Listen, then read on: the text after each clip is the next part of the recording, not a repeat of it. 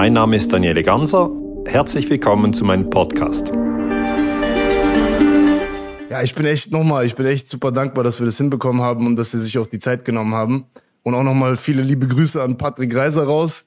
Dankeschön dafür, für den Kontakt. Ja, weil ich verfolge Sie auch schon länger. Alles, bitte? Genau, ihr kennt euch schon länger, oder ihr kennt euch schon länger. Patrick, ja, genau. Äh, ja, der hat ja früher eine, eine, eine Fitnessmarke gehabt, ProBro. Und genau. ich war der erste Athlet bei ProBro damals. ah, ja, super, super. Genau, da ja, waren wir echt jahrelang zusammen unterwegs. Er ist auch jemand, der sich interessiert, äh, was passiert auf der Welt und hat keine Angst und ja, das, ja. das braucht's. Ja, sicher. Und auch jemand, der mich auch schon früh mit dem Thema Spiritualität auch äh, äh, konfrontiert hat. Der war auch schon immer einer, der auch ein tiefgehender Mensch ist, der sich auch mit mehr Sachen beschäftigt, als was man so in der normalen Welt hört, sag ich mal. Und genau. äh, da bin ich auch schon extrem dankbar, dass ich den damals da kennengelernt habe. Nicht nur wegen Fitness, sondern auch wegen diesen spirituellen Geschichten, weil ähm, genau. ich hatte das nicht in meinem Umfeld. Und durch diesen Sponsorship habe ich dann halt Leute kennengelernt, die auf einem ähnlichen Weg und auf einer ähnlichen Reise waren. Und es war schon sehr, also sehr prägend auch die Zeit für mich. Ja, also ich, der Spirituelle ist sehr wichtig für die Resilienz. Also, dass man mhm. nicht irgendwie einknickt, wenn jemand etwas über einem sagt, dass man dann sofort Angst bekommt, sondern die, die Leute, die spirituell ausgerichtet sind, die sagen, ja, ja, ja. redet nur. Ja, auch wenn man so also schaut, was, was sie auch machen, sie gucken ja, was in der Welt passiert. Los, haben wir schon losgelegt? Oder ja, ja, wir sind, schon, wir sind schon mittendrin, Herr Ganser. Ja passt bin dabei. Wenn man auch sich, so wie Sie auch, mit vielen Themen auseinandersetzt und beschäftigt, auch was auf der Welt passiert, und dann kann man auch schnell daran irgendwie verzweifeln und, und, und sich selbst aufgeben und so. Und da ist die Spiritualität für mich auch sehr wichtig, dass man da immer wieder zurück in die Mitte reinkommt und nicht diese positive Art und Weise verliert. So wie bei Ihnen auch. Also ich merke das bei Ihnen auch. Sie sind immer sehr ruhig und sehr auf dem, auf dem Boden und lassen sich auch von den Sachen, die um Sie rum passieren, auch nicht so krass beeinflussen, ne? Genau, also ich bin einfach, es kommt wie auf die Grundhaltung an. Erstens finde ich, die Menschen sind wunderbare Wesen. Ähm, äh, und zweitens finde ich, die Erde ist ein richtig schöner Ort. Also man mhm. stellt sich vor, diese vielen Küstenabschnitte, wo es gibt, wo das Meer und das Land zusammenkommen oder auch Wüsten oder dann hohe Berge. Ich war Skifahren äh, in den Bergen in Zermatt, äh, wunderschöne Pisten dort oben oder ich war mit den Tuareg bin ich durch Algerien gegangen oder ich war in Kuba war ich an der Küste in der Karibik, Dominikanische Republik und äh, ich war in Schweden mit dem Kanu, ich bin, bin in Nepal gewesen, also habe dort River Rafting gemacht. Ich kann einfach sagen, die Erde als, als, als Globus, einfach diese Kugel, die da durchs Weltall dreht, die ist unglaublich schön. Und ich finde auch die Menschen, auch wenn man natürlich, wenn man jetzt jeden Tag Nachrichten schaut, was man natürlich nicht tun sollte, aber wenn man das tut, dann hat man ein zu negatives Bild von den Menschen. So ist Weil es. es wird ja immer nur das Negative berichtet. Das heißt nicht, hier ist ein Ehepaar, äh, Peter und Sandra, und sie haben ein Kind bekommen, die Mutter ist gesund, das Kind ist gesund, der Vater ist glücklich. Es ist ein Wunder. Ja, es ist wirklich ein Wunder, wenn man sieht, wie ein Kind heranwächst. Äh, sondern es wird einfach nicht berichtet, das passiert aber jeden Tag. Äh, ja. Es wird nur berichtet, wenn, wenn das Kind zwei Köpfe hat, ja. Und dann ja. sind alle schockiert.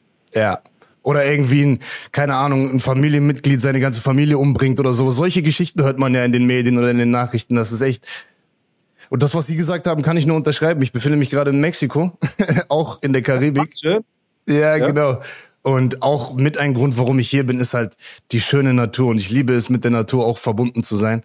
Und die Möglichkeit, sich hier mit der Natur zu connecten, ist nochmal viel größer als in Deutschland, da wo ich herkomme, weil halt sehr viel asphaltiert ist, sehr viele hohe Gebäude, kein Strand, kein Meer. Natürlich gibt's auch schöne Natur in Deutschland, auch in der Schweiz, aber ich fühle mich hier auf jeden Fall definitiv noch ein bisschen mehr connected mit diesem Naturthema. Und das ist für mich auch ein sehr wichtiges Thema, auch um in meiner Mitte zu bleiben und auch jeden Tag, wie Sie gesagt haben, dankbar zu sein, was die Welt, ja. was Gott für eine schöne Welt kreiert hat und dass wir hier leben genau. dürfen und jeden Tag hier auch sein dürfen. So, das ist, allein das ja, sollte einen jeden Tag eigentlich schon glücklich machen, ne? Ja, also ich denke auch, es ist grundsätzlich ist natürlich diese, diese Bildschirme sind eine Verführung. Ja, wir sind jetzt auch ähm, über Bildschirme vernetzt und Bildschirme haben auch viel Positives. Ich will jetzt hier gar nicht über Bildschirme jammern, mhm. aber man muss sich einfach mal klar sein, dass man vor dem Bildschirm eigentlich die Ruhe nicht findet. Ja, mhm. sondern man muss wirklich rausgehen in die Natur, man muss sich dann ans Meer setzen und mal schauen, wie die Wellen kommen und gehen. Aber mhm. die meisten langweilen sich dann nach zwei Minuten und greifen zum Smartphone und gehen wieder zum Bildschirm. Und das ist eben diese, diese, diese ein bisschen Sucht, die wir haben, dass wir ein bisschen in die Bildschirme verliebt sind. Mhm. Und dann am Schluss wundern wir uns, warum wir uns traurig fühlen, weil natürlich auf den Bildschirmen sehr, sehr viele negative Nachrichten kommen. Das ist das eine.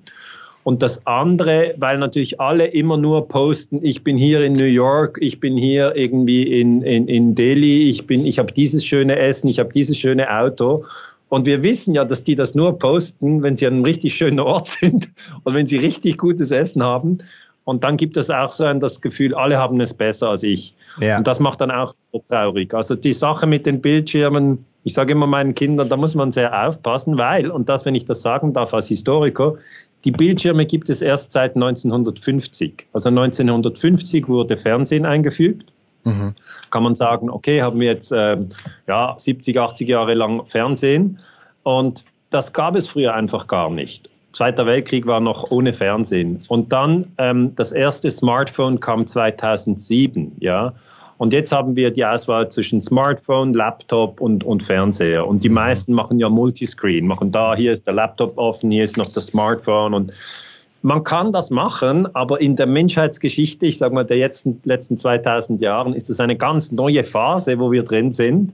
Und ich glaube, wir sind so wie Kinder, die zuerst gedacht haben, oh, wie toll, was man da alles machen kann. Also ich kann mich noch erinnern, 2007 äh, kam eben ein Freund von mir aus New York zurück und der war bei der UBS, einer Schweizer Bank, und hat in New York gearbeitet. Und die, die Firma Apple hatte das Smartphone, das erste Smartphone, zuerst in den USA verkauft, nicht in der Schweiz oder in Mexiko äh, und auch nicht in Deutschland, sondern eben in New York. Ja. Und dann hat er sich das erste iPhone gekauft, war irgendwie teuer und so, aber halt das erste. Und dann kam er und hat es uns so gezeigt. Und dann hat er ein Bild gezeigt und hat das iPhone gedreht. Und das Bild hat natürlich korrigiert und stand immer noch richtig. Ich meine, mhm heute die Teenager lachen darüber. Also da wird jetzt niemand mehr sehr aufgeregt sein, dass das möglich ist. Aber wir, wir haben, wir haben, wir haben es echt und wir waren alles große Jungs. Wir haben echt gesagt, nein, unglaublich, schau mal das, man kann das iPhone drehen und das Bild findet heraus, dass das, das ist ja unglaublich, das ist, das ist ja, das ist ja der Hammer und so. Ja. Ja.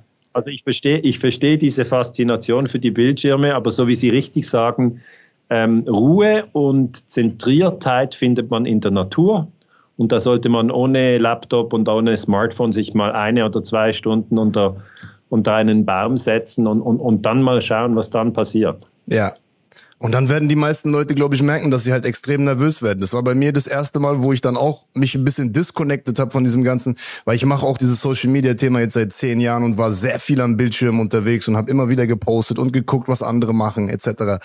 Und wenn man dann anfängt, sich ein bisschen wieder davon disconnecten, dann merkt man aber, wie diese Nervosität in einem auch steigt, wenn man in der Ruhe ist und in der Natur sitzt und denkt, man muss jetzt irgendwas machen oder irgendwas filmen oder irgendwas, so, weil man das schon so gewohnt ist. Und ich glaube, das ist eine Sache, die die Leute Leute auch hoffentlich bald auch verstehen und dann auch wieder versuchen, wieder mehr in die Ruhe und in die Mitte reinzukommen, weil das löst halt eine extreme Nervosität auch im Gehirn aus, wenn du den ganzen Zeit dir einen TikTok nach dem anderen reinziehst und alle acht Sekunden ein neues Video mit irgendeiner neuen Sache, die dich jetzt entertaint und deine Dopaminausstöße etc. Aber das ist schon eine Sache, wo ich mir auch wünschen würde, dass gerade die Jugend, weil die Jugend ist natürlich die Zukunft von, von, von morgen so und wenn die nicht mehr connected sind mit sich selber und mit der Natur, dann weiß ich auch nicht, wie die Zukunft aussehen soll. Und deswegen hoffe ich mir oder wünsche ich mir auch, dass mehr Leute das bewusst auf den Schirm bekommen und und und äh, daran arbeiten. So. Machen Sie auch sowas wie Meditation und sowas oder oder? Ja,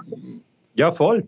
Voll, also das sind ganz wichtige Punkte, die Sie ansprechen. Ähm, also Meditation ist eigentlich wirklich zuerst mal die Bildschirme weglegen, ja, ähm, und dann nach innen schauen. Das mhm. ist eigentlich der, der Trick, das, den ich, es gibt ja ganz verschiedene äh, Meinungen, was Meditation ist. Die einen denken, ja, man muss eine Yogamatte haben und drauf sitzen, dann ist es Meditation.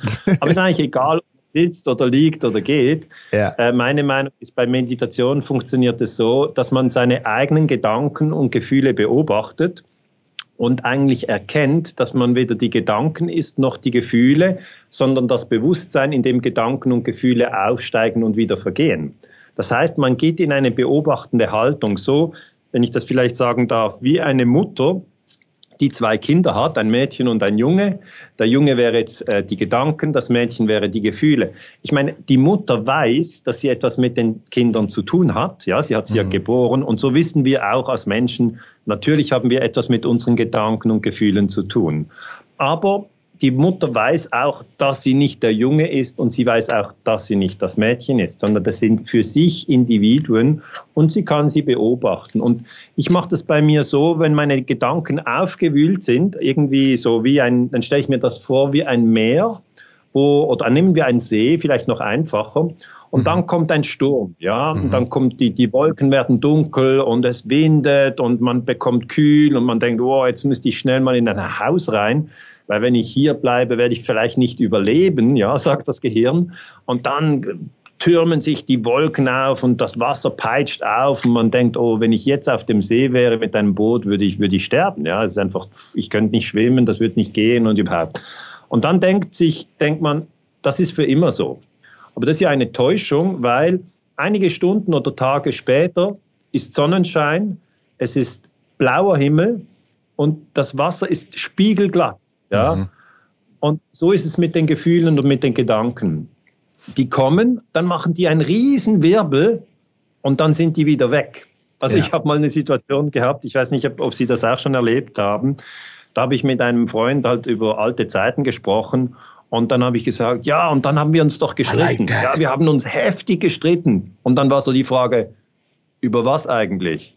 Ähm, ich weiß gar nicht mehr, über was wir gestritten haben. Aber damals war halt der Streit richtig groß, ja. Und man hat schon das Gefühl, wie der See wird für immer aufgewühlt bleiben. Ja. Hier wird nie mehr die Sonne scheinen, die ja. Welt geht unter. Man, man neigt ja. da manchmal ein bisschen zum Übertreiben. Ja, aber ein Tag oder eine Woche, ein Monat oder ein paar Jahre später weiß man nicht mehr, um was es ging. So. Vorher sagt man, es ist ganz, ganz wichtig, es geht hier um Leben und Tod. und das später weiß man gar nicht mehr, um was es ging. Und das finde ich schon, wer das halt bei sich selber auch beobachtet, der kann in diese meditative Haltung gehen und sagen, ah, ich beobachte meine Gefühle. Ja. Ah, meine Gefühle sind gerade aufgewühlt oder meine Gedanken sind aufgewühlt. Warum?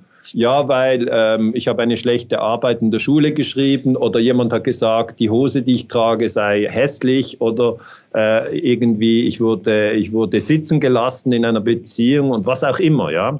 Äh, oder mein Fahrrad wurde gestohlen. Und dann sind die Gefühle aufgewühlt. Bei jedem, das ist normal.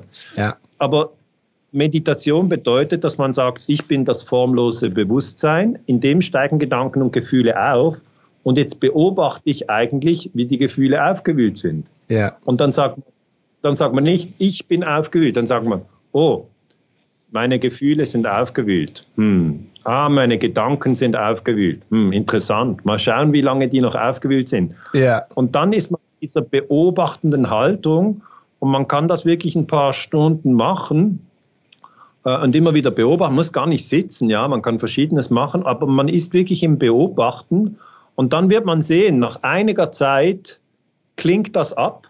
Ja. Und dann kommt etwas Neues. Dann ja. kommt etwas Neues so, oh, jetzt habe ich Hunger. Jetzt ja. will ich was essen. Und plötzlich denke ich, äh, was war denn vorher? Da warst du doch so zu Tode betrübt, oder? Ja, ja, gut, jetzt habe ich Hunger, jetzt ist egal. Und, und dieses, dieses Verändern des Sees, ist wie ein See, der sich verändert. Das ist für mich ähm, das ist für mich Meditation und das kann ich eigentlich allen nur, nur raten, weil es, es ist gratis. Es ist wirklich ja. gratis. Ja, und man braucht nichts von außen dafür. Man braucht nur sich selber. Man braucht gar nicht, egal genau, wo du bist, egal in welcher Situation, man braucht einfach gar nichts. Und das ist so powerful. Und auch was sie gesagt haben, so, umso mehr man, ich würde das genauso unterschreiben, wie sie es gerade gesagt haben, und umso mehr man in diese beobachtende Position reinkommt, umso kürzer bleiben diese Gefühle und Emotionen und Gedanken auch, habe ich das Gefühl auf jeden Fall. Also bei mir war es so, als ich anfangen konnte, das alles zu beobachten und in die beobachtende Position reingekommen bin, lässt man sich automatisch auch nicht mehr so viel davon lenken, wenn auch irgendwas passiert am Tag oder irgendwie mal irgendwas kommt, wo man sagt, oh, da habe ich jetzt früher vielleicht eine Woche dran geknabbert oder so, aber wenn man mehr in diese beobachtende Position kommt und sich nicht mehr so krass damit identifiziert, dann geht das auch viel schneller weg und man lässt sich und sein ganzes Leben auch nicht so heftig davon beeinflussen, wie man das vielleicht damals getan hat. So. Und das ist so mächtig. Du hast völlig recht.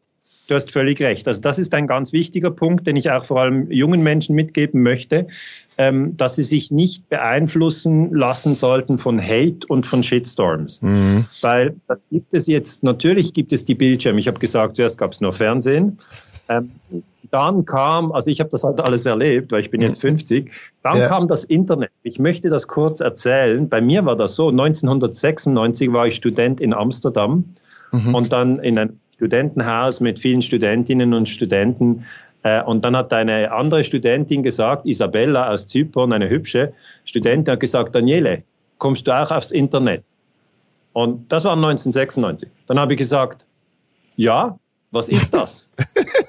1996. Ich wusste nicht, was das Internet ist. 1996. Und interessant, ihre Antwort war, ich weiß es auch nicht, aber alle gehen hin. Und dann sind wir ja, man, kann, man denkt, hä, das muss sicher 300 Jahre ein sein, aber ist nicht, noch nicht so lange neu. 1996 war das, weiß ich ganz genau. Äh, und dann sind wir in einen großen Raum der Universität gegangen. Und da standen halt ein paar Computer und dann gab es auch äh, Hyperlinks, wo man draufdrücken konnte. Aber der Aufbau der Seite war halt bzz, bzz, mhm. bzz, super langsam. Also nach einer ja. Viertelstunde sind wir alle wieder gegangen und haben gesagt, ja, Internet ist langsam. Aber ja alles verändert, das hat sich extrem verändert. Und den jungen Menschen möchte ich sagen, ihr habt einerseits die Chancen, ja, jetzt, was es alles gibt, oder? ChatGPT und irgendwie mhm. 100.000 Filme auf Netflix und Spotify, jede Musik, die du willst, jeden Moment. Eigentlich ist es besser. Aber andererseits ist es schlechter, weil wenn man sich total identifiziert mit dem, was auf den Bildschirmen geschrieben wird, dann kann das zu sehr großer Trauer oder, oder, oder, oder einfach auch zu Niedergeschlagenheit führen. So wie du gesagt hast, erst wenn man in die Beobachterposition geht, kann man damit umgehen. Weil sonst, zum Beispiel ein, ein junges Mädchen hat eine Jacke gekauft, eine schöne Jacke. Dann macht sie ein Foto, postet das auf, weiß nicht, Instagram. Dann die ersten zehn Freunde schreiben, wow, coole Jacke, wow, siehst super aus und Herzchen und, und Sterne und alles flimmern. Und dann schrieb, schreibt irgendeiner, du bist aber dick geworden. Ja? Mhm. Und das erzeugt sofort ein negatives Gefühl in diesem Mädchen. Und wenn es auch zuvor nicht gedacht hat, dass es dick geworden ist oder ob das überhaupt wahr ist oder was mit ihrem Körper ist, ist das, ist das Hate, ja? ja. Und wenn mehrere das schreiben, ist es Shitstorm. Ja. Und ich habe wirklich, ich habe wirklich schon viele Shitstorms erlebt. Also bei mir war es vor allem, ich habe gesagt, wir wurden nicht ehrlich äh, informiert über die Terroranschläge vom 11. September 2001. Auch über den Ukraine-Krieg werden wir nicht ehrlich informiert. Und dann schreiben die Medien, ah, Herr Ganser ist ein Verschwörungstheoretiker und so weiter. Jetzt möchte ich allen erklären, wie man damit umgeht. Man soll dann zuerst sehen, aha, das hat jemand geschrieben oder irgendwo in der Zeitung oder auf Insta. Das kommt nicht drauf an. Es kann auch bei den YouTube-Kommentaren sein, irgendwo. Und dann erzeugt das zuerst Schmerz. Also wenn, wir den, wenn man den See sieht, ist der See aufgewühlt. Hm? Mhm. Ist nicht Sonne, sondern ist aufgewühlt. Jetzt, das, was wir vorher besprochen haben, geht sofort in die Beobachterposition und schaut an, wie der See aufgewühlt ist. Und sagt, ah, okay, das hat mich jetzt aufgewühlt. Also es macht keinen Sinn zu sagen, nein, nein, mir geht es super. Und das ist nicht die Wahrheit, ja, sondern ja. zuerst zugeben, okay, das hat mich verletzt, das wühlt mich auf. Aber dann die zweite Position ist eben, ich beobachte mein aufgewühltes Gefühl, ich bin nicht mein aufgewühltes Gefühl. Das gibt schon eine gewisse Distanz und dann hat das weniger Energie. Und so wie Sie gesagt haben, dann hängt man nicht monatelang oder tagelang in diesem Gefühl, sondern man beobachtet es und man weiß genau, wo es hergekommen ist. Ja, es kam von diesem Kommentar zur Jacke oder irgendwo. Und dann sage ich immer, mein Trick, so wie ich es mache, ist, es gibt acht Milliarden Menschen auf der Welt. Das ist einfach mal eine Tatsache in 193 Ländern. Sie sind jetzt in Mexiko, ich bin in der Schweiz. Wir sind nur zwei von acht Milliarden. So. Und diese acht Milliarden, die, die, die reden jeden Tag. Ja, also abgesehen von vielleicht ein paar Mönchen, die gerade eine Schweigemeditation machen, redet jeder irgendetwas, wenn er wach ist. Und jetzt muss man sich mal das Geplapper vorstellen. Also wir, wir plappern auch. Man soll sich da gar nicht irgendwie besser oder schlechter fühlen, sondern man einfach sehen, es wird geplappert auf der Erde. Mhm. Und zwar nicht zu knapp. Mhm. Und einige greifen noch in die Tasten und schreiben das noch. Aber das ist ja auch Geplapper. Also der, die Menschen sind kommunikative Wesen. Und dann, wenn man dann denkt, ah, ich bin traurig, weil jemand das oder das Schlechtes über mich geschrieben hat, dann muss man sich ganz rational fragen, kann ich beeinflussen, was acht Milliarden Menschen sagen? Und dann ist die Antwort sofort nein. nein. Ja. Es ist unmöglich. Ja. Man kann ja nicht mal beeinflussen, was die engsten Freunde sagen. Ja? Also wie soll man überhaupt beeinflussen, was Leute sagen, die man nicht kennt, mhm. die irgendwo sind? die vielleicht einen schlechten Tag hatten und darum irgendwo auf den sozialen, asozialen Medien mal so richtig Dampf ablassen. Mhm. Und dann merkt man, ah, dann wird das also immer so sein, dass man mal beschimpft wird und mal gelobt. Und das also. wird sich tatsächlich, wenn man ein bisschen länger dabei ist, wird man sehen, das wechselt sich ab. Ja. Lob und Adel wechselt sich ab. Und wenn man in die Beobachterhaltung geht, kann man das auch besser steuern und sagen, ja. genau, kann man sagen, das gehört zum Leben. Manchmal wirst du beschimpft, sei nicht traurig, auch das geht vorbei. Manchmal wirst du gelobt, musst du dir dann aber auch nicht einbilden, dass du besser bist als irgendjemand anderer. Wir sind alle gleich. Ähm, aber äh, einfach versuch die Balance zu halten dazwischen. Ja. Und das, glaube ich, ist etwas, das durch ähm, Meditation gestärkt wird. Das finde ich, ja. das sagen Sie ganz richtig. Es, ist, man ist schneller wieder in diesem Strudel draußen. So. Und ich würde mir auch wünschen, dass das irgendwie auch Teil mal von, von der Schulbildung wird oder so, weil wir müssen ja. das ja auch irgendwie lernen. Die Kinder müssen ja irgendwie auch lernen, mit dem ganzen Thema umzugehen. Gerade Social Media und mit dem Hate, der da passiert und so. Früher war das halt mal in der Schule, dass du mal jemanden hast, der dich gemobbt hat oder du warst auch mal in der Position und dann hat das in der Schule stattgefunden. Aber mittlerweile kann das ja überall die ganze Zeit stattfinden. Und diesen Umgang damit, da würde ich mir wünschen, dass das irgendwie auch mal den Kids wirklich beigebracht wird. Wie gehe ich mit dieser ganzen Thematik um? Ich meine, sie waren ja jetzt auch auf Tour gewesen, ne? In, in den letzten Wochen, Monaten. Und ja. da habe ich auch davon gehört, dass irgendwo in irgendeiner Stadt sie irgendwie gecancelt wurden und dann nicht auftreten durften. Oder was war denn da los? Können Sie da mal kurz irgendwie drauf eingehen, kurz? Ja, nein, ich wurde nicht gecancelt und durfte nicht auftreten, sondern man hat versucht, mich zu canceln. Ich bin aber aufgetreten. Mm. Also mm. das ist halt so, ähm, dass ich ja zum Krieg in der Ukraine einen Vortrag halte und dort sage ich, der Krieg ist nicht mit der Invasion vom 24. Februar 22 ausgebrochen, das ist die russische Invasion, die halte ich für illegal. Man darf nicht in einem anderen Land einmarschieren, sondern der Krieg ist 2014 mit dem amerikanischen Putsch in der Ukraine ähm, ist eigentlich der, hat der Krieg angefangen, 20. Februar 14. Und dann kam ja. acht Jahre Bürgerkrieg und dann kam die russische Invasion. So, das ist meine Analyse zur Ukraine. Und die meisten Leute haben das total falsch im Kopf. Die denken, ah, da ist erst ein Jahr Krieg. Ja, jetzt ist ja 2023, wir sind jetzt im Mai und jetzt ist gerade Bachmut gefallen und so weiter. Der Krieg entwickelt sich natürlich weiter, aber die meisten Menschen denken, er dauert erst ein Jahr. Aber die Wahrheit ist, er läuft seit neun Jahren, er ist 2014 ausgebrochen, weil nach dem Putsch der USA gab es einen Bürgerkrieg mit 14.000 Toten, wo die eigene Regierung, also die Regierung in Kiew, hat die Leute im Osten der Ukraine bombardiert. Das ist etwas sehr Brutales. Auch Zelensky, der immer hier gefeiert wird als der große Friedensengel, ähm, der hat seine eigenen Leute bombardiert im 2019, im 2020 und 2021. So, das ist meine Analyse. Und dann, ähm, diese Analyse habe ich auch in meinem Buch äh, Illegale Kriege beschrieben, habe ich gesagt, es hat einen Putsch gegeben in der Ukraine. Äh, die Amerikaner haben diesen Putsch gemacht, um die Ukraine in die NATO zu ziehen. Und jetzt wollen das natürlich einige Leute nicht hören, weil mhm das stellt halt alles auf den Kopf. Das stellt das auf den Kopf, was ARD erzählt, das stellt das auf den Kopf, was Annalena Baerbock, die Außenministerin, erzählt. Auch diese ganze moralische Haltung von Bundeskanzler Olaf Scholz, der sagt, ja, wir müssen Waffen liefern. Da sage ich, nein, Deutschland sollte keine Waffen liefern, sondern neutral bleiben und vermitteln, ja, äh, weil das ist sehr, sehr gefährlich, hier den Krieg weiter zu eskalieren. Und dann wollte ich einen Vortrag in Dortmund halten, in der Westfalenhalle. Das ist eine, eine ziemlich große Halle. Ja. Äh, und dort hatten wir äh, 2000 Plätze. Und das war auch ausverkauft.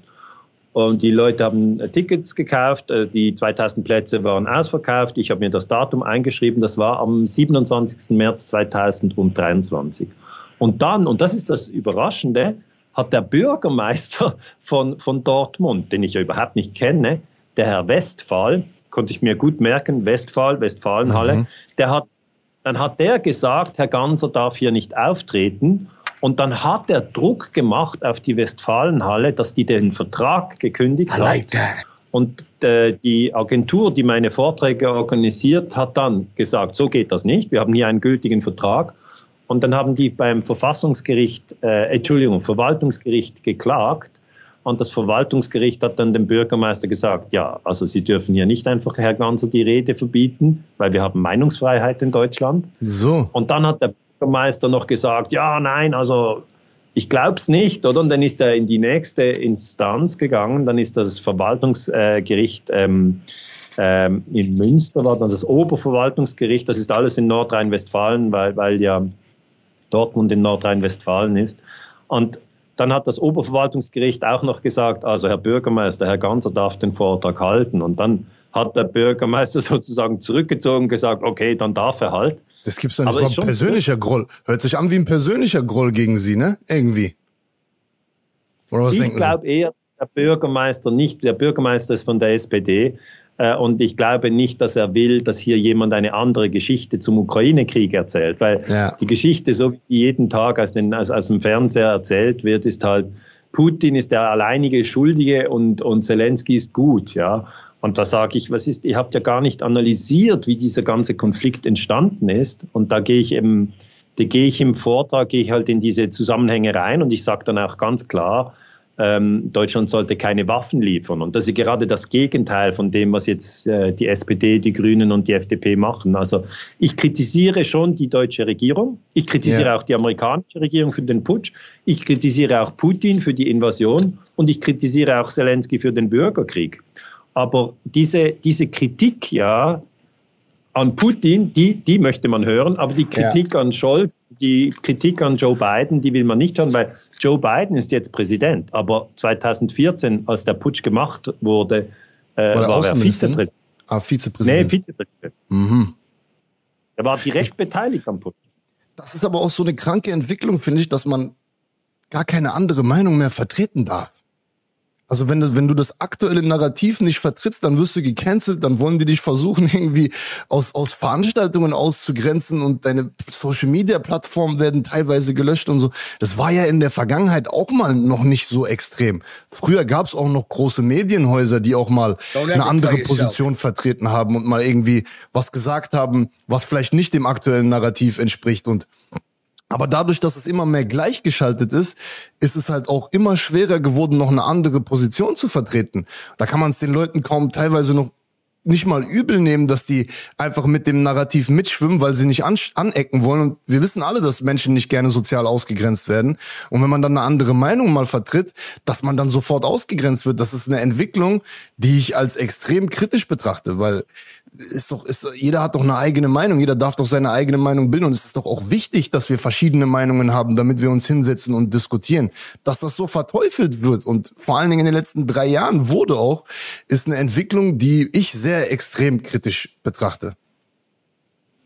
Ja, also ich sehe das wie Sie. Äh, Im Moment ist das, was man den Meinungskorridor nennt, der ist sehr eng. Ja, also mhm. Meinungskorridor heißt, hier darfst du alles sagen. Also wenn du zum Beispiel sagst, Waffen an die Ukraine liefern ist eine tolle Idee, dann bist du im Meinungskorridor. Wenn du sagst, nein, äh, man sollte keine Waffen an die Ukraine liefern, dann bist du außerhalb vom Meinungskorridor und dann wirst du gebasht, gehatet und Shitstorm, dann hast du die ganze Ladung. Ja. Und bei Corona war das so, wenn man gesagt hat, die Impfung ist eine tolle Idee, ich mache die Impfung, dann warst du im Meinungskorridor wenn du außerhalb vom Meinungskorridor warst und gesagt hast, ich mache die Impfung nicht, ich persönlich habe die Impfung nicht gemacht, aber ich habe gute Freunde, die die Impfung gemacht haben, aber nur zur Erklärung, außerhalb vom Meinungskorridor wurde man gebasht als Covid-Idiot, als Corona-Leugner, was ich da alles gehört habe, nur weil ich gesagt habe, nein, diese Impfung überzeugt mich nicht. Und ein, ein drittes Beispiel ist 9-11, die Terroranschläge vom 11. September. Wenn man da sagt, es war Osama bin Laden, es waren muslimische Terroristen, ähm, es war Al-Qaida und darum war der Krieg gegen Afghanistan richtig und wichtig, dann bist du im Meinungskorridor äh, und ja. dann wirst du befördert, erhältst eine gute Stelle in irgendeiner Zeitung oder an irgendeiner Universität, kommst am Fernsehen, wirst eingeladen. Wenn du aber sagst, nein, 11. September ist Lüge, äh, da ist noch ein drittes Gebäude zusammengestürzt, WTC 7, das wurde gesprengt und der Krieg in Afghanistan basiert auf Lügen. Dann wirst du knallhart bekämpft. Und also das kenne ich wirklich aus eigener Erfahrung. Ich habe mich immer wieder äh, im, im Mainstream äh, bewegt. Also im Mainstream habe ich Dinge gesagt wie ähm, der Angriff auf den Irak 2003 war illegal, das ist aber Mainstream. Okay, das weiß jeder, dass das illegal ist. Mhm. Ähm, das war Präsident Bush und Premierminister Blair. Das war ein, ein, ein Verstoß gegen das UNO-Gewaltverbot, habe ich hier in diesem Buch drin. Das ist total Mainstream, den Irakkrieg zu kritisieren oder den Vietnamkrieg habe ich kritisiert. Das ist Mainstream. Ähm, aber wer 9-11 kritisiert, das habe ich auch hier drin übrigens in diesem Buch, wo ich sage, äh, WTC 7 wurde gesprengt, wir wurden. Das ist das, was Sie mir auch geschickt haben als PDF, ne? Das Buch. Genau, genau, das habe ja. ich Ihnen geschickt. Und da sage ich auch, man hat mit Put-Optionen gehandelt. Das sind Spekulationen auf fallende Aktienkurse vor dem 11. September. Äh, und zwar genau äh, bei diesen äh, Fluglinien, die dann betroffen waren, wo auch tatsächlich der Aktienkurs einbrach und dann hat man Geld verdient und so weiter. Also 9-11 war auch ein Geschäft. Und wenn ich das erkläre, dann drehen gewisse Leute richtig durch. Die sind dann die denken, na, das kann nicht sein, das darf nicht sein. Und da funktioniert genau das, was Sie gesagt haben, dass man eigentlich einen Meinungskorridor versucht zu verteidigen. Mhm. Und wenn der durchbrochen wird, sagt man nicht, hm, das ist eine interessante Information, woher hast du die, wie glaubwürdig ist die, wer hat sonst noch diese Information, sondern man schlägt dann auf den ein, der diese Meinung vertritt. Und das ist eigentlich ein, ein, ein Mangel an Kultur. Also ich, ja. ich kann vielleicht ein konkretes Beispiel sagen. Am, am 26. September 2022 wurden die Nord Stream Pipelines in die Luft gesprengt. Das ist eine Tatsache. Das ist hundertprozentig sicher. Und dann war lange so, äh, wir wissen nicht, wer es war. Und dann kommt Seymour Hirsch, das ist ein amerikanischer Journalist, einer der besten, den es gibt. Und der kam halt äh, jetzt im 2023 raus mit einem Artikel und hat gesagt, okay, das war der amerikanische Präsident Joe Biden. Der hat die Pipeline in die Luft gesprengt. Man hat während einem NATO-Manöver Baltops 22 im Juni haben Taucher diese Pipe, diesen Sprengstoff auf die Pipelines angebracht und dann am 26. September hat man es gezündet. Ein, ein Flugzeug äh, der Norweger, äh, eine Poseidon, ist über, die, äh, ist über die Ostsee geflogen, hat eine Boje abgeworfen. Von dieser Boje hat man ein Signal gegeben und dadurch wurden die Pipelines gesprengt. Das ist die Geschichte von Seymour Hirsch. Mhm. Ich glaube, sie stimmt. Mhm. Ich kenne Simon Hirsch nicht persönlich, aber ich sehe einfach, seine Arbeit ist sehr gut, sehr immer gut belegt, immer auch gegen die Regierung kritisch. Und dann bedeutet das eigentlich, dass die USA Krieg gegen Deutschland führen. Also innerhalb ja. der NATO-Staaten haben wir Krieg zwischen USA, Deutschland und auch Norwegen und Deutschland, aber darüber wird nicht gesprochen. Okay? Das, mhm. das heißt so, das kann nicht sein, darum ist es nicht so und es darf nicht sein und alle machen so den, den, ja, den Kopf in den Sand.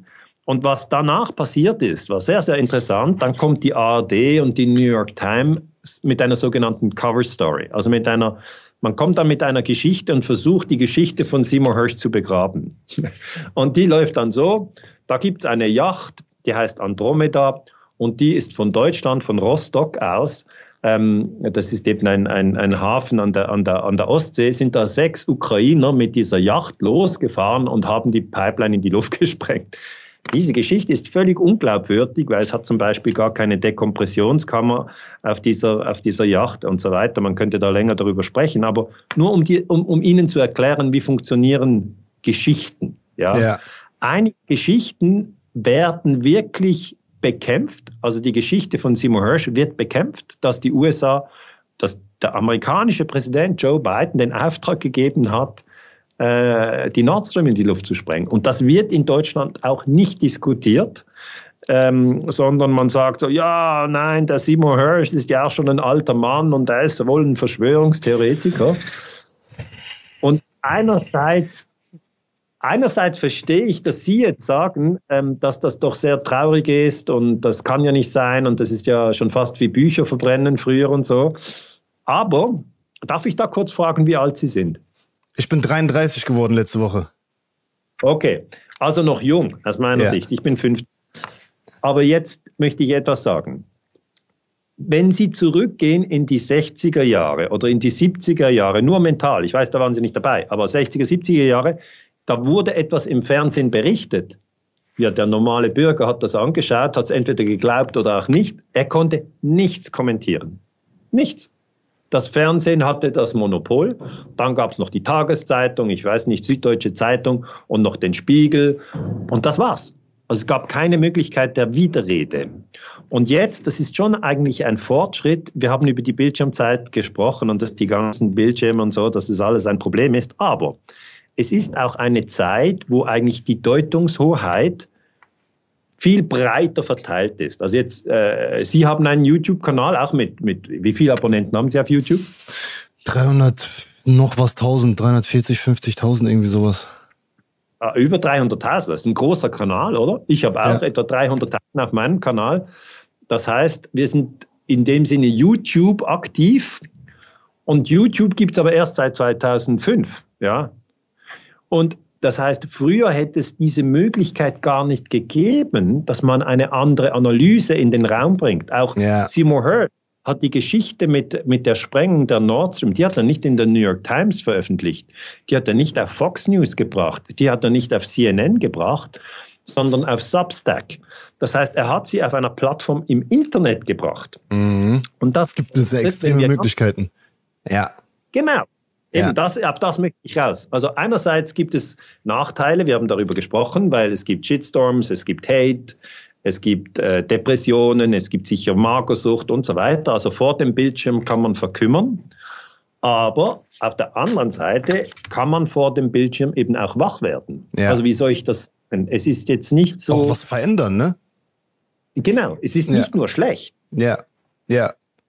Was Sie auch eben noch angesprochen haben mit der Nord Stream Sprengung, da ist mir auch diese ein, dieses eine Interview auch immer wieder im Kopf, wo Joe Biden neben Olaf Scholz steht und offiziell ja. sagt, dass er das Thema verhindern wird dass die Nord Stream 2 nicht laufen wird. Er sagt das. Wir werden das schon irgendwie für sorgen. und dass dann die Leute spekulieren immer noch, das ist auch so, dass, also es gibt so viele Zeichen manchmal, die eigentlich eindeutig sind, wo man sagen kann, okay, das macht einfach Sinn. Aber die Story, die am meisten Sinn macht, wird dann versucht zu unterdrücken. Das ist so eine Sache, wo ich mich denke, so, ich sage, jeder muss, jeder muss letzten Endes sich selber ein Bild von der Welt machen. Aber es ist eben jetzt tatsächlich die Möglichkeit, dass man eingibt, Joe Biden ähm, und Nord Stream und sich dann das Video raussucht. Das ist vom Februar 2022, wo er sagt, ja, wir wollen nicht, ja, dass es diese Nord Stream Pipelines gibt. Man muss das vielleicht kurz in den Kontext setzen. 2011 hat, wurde die erste äh, Nord Stream Pipeline eröffnet. Das Nord mhm. Stream mhm. 1, mhm. die führt halt Erdgas von Russland nach Deutschland. Mhm. Und jetzt Deutschland ist ein Industrieland und Russland hat günstiges Erdgas. Und wenn ein Industrieland wie Deutschland günstiges Erdgas bekommt, also viel tiefer als alle anderen, dann hat man tiefe Energiepreise ja. und das führt zu Wohlstand, ja, ja, Arbeitsplätze, Reichtum und so weiter. Und dann profitiert Deutschland extrem, ja. Und diese Pipeline, die Nord Stream 1, die lief von 2011 äh, bis 2022. Und da war richtig viel Gas. Es kam immer von Russland zu Deutschland und die Amerikaner haben das gesehen mhm. und haben gedacht, ja, dann wird der Wirtschaftsstandort Deutschland immer stärker. Und vor allem die Zusammenarbeit zwischen Berlin und Moskau wird immer enger. Und da wollen wir nicht. Das wollen wir auf keinen Fall. Und dann haben die Deutschen gesagt und die Russen haben gesagt, und jetzt bauen wir noch die Nord Stream 2. Ja, das sind nochmal zwei Rohre, also insgesamt vier Rohre. Zwei für die Nord Stream 1, zwei für die Nord Stream 2. Wurde gebaut, vier Rohre. Die lagen dann im Boden in der Ostsee.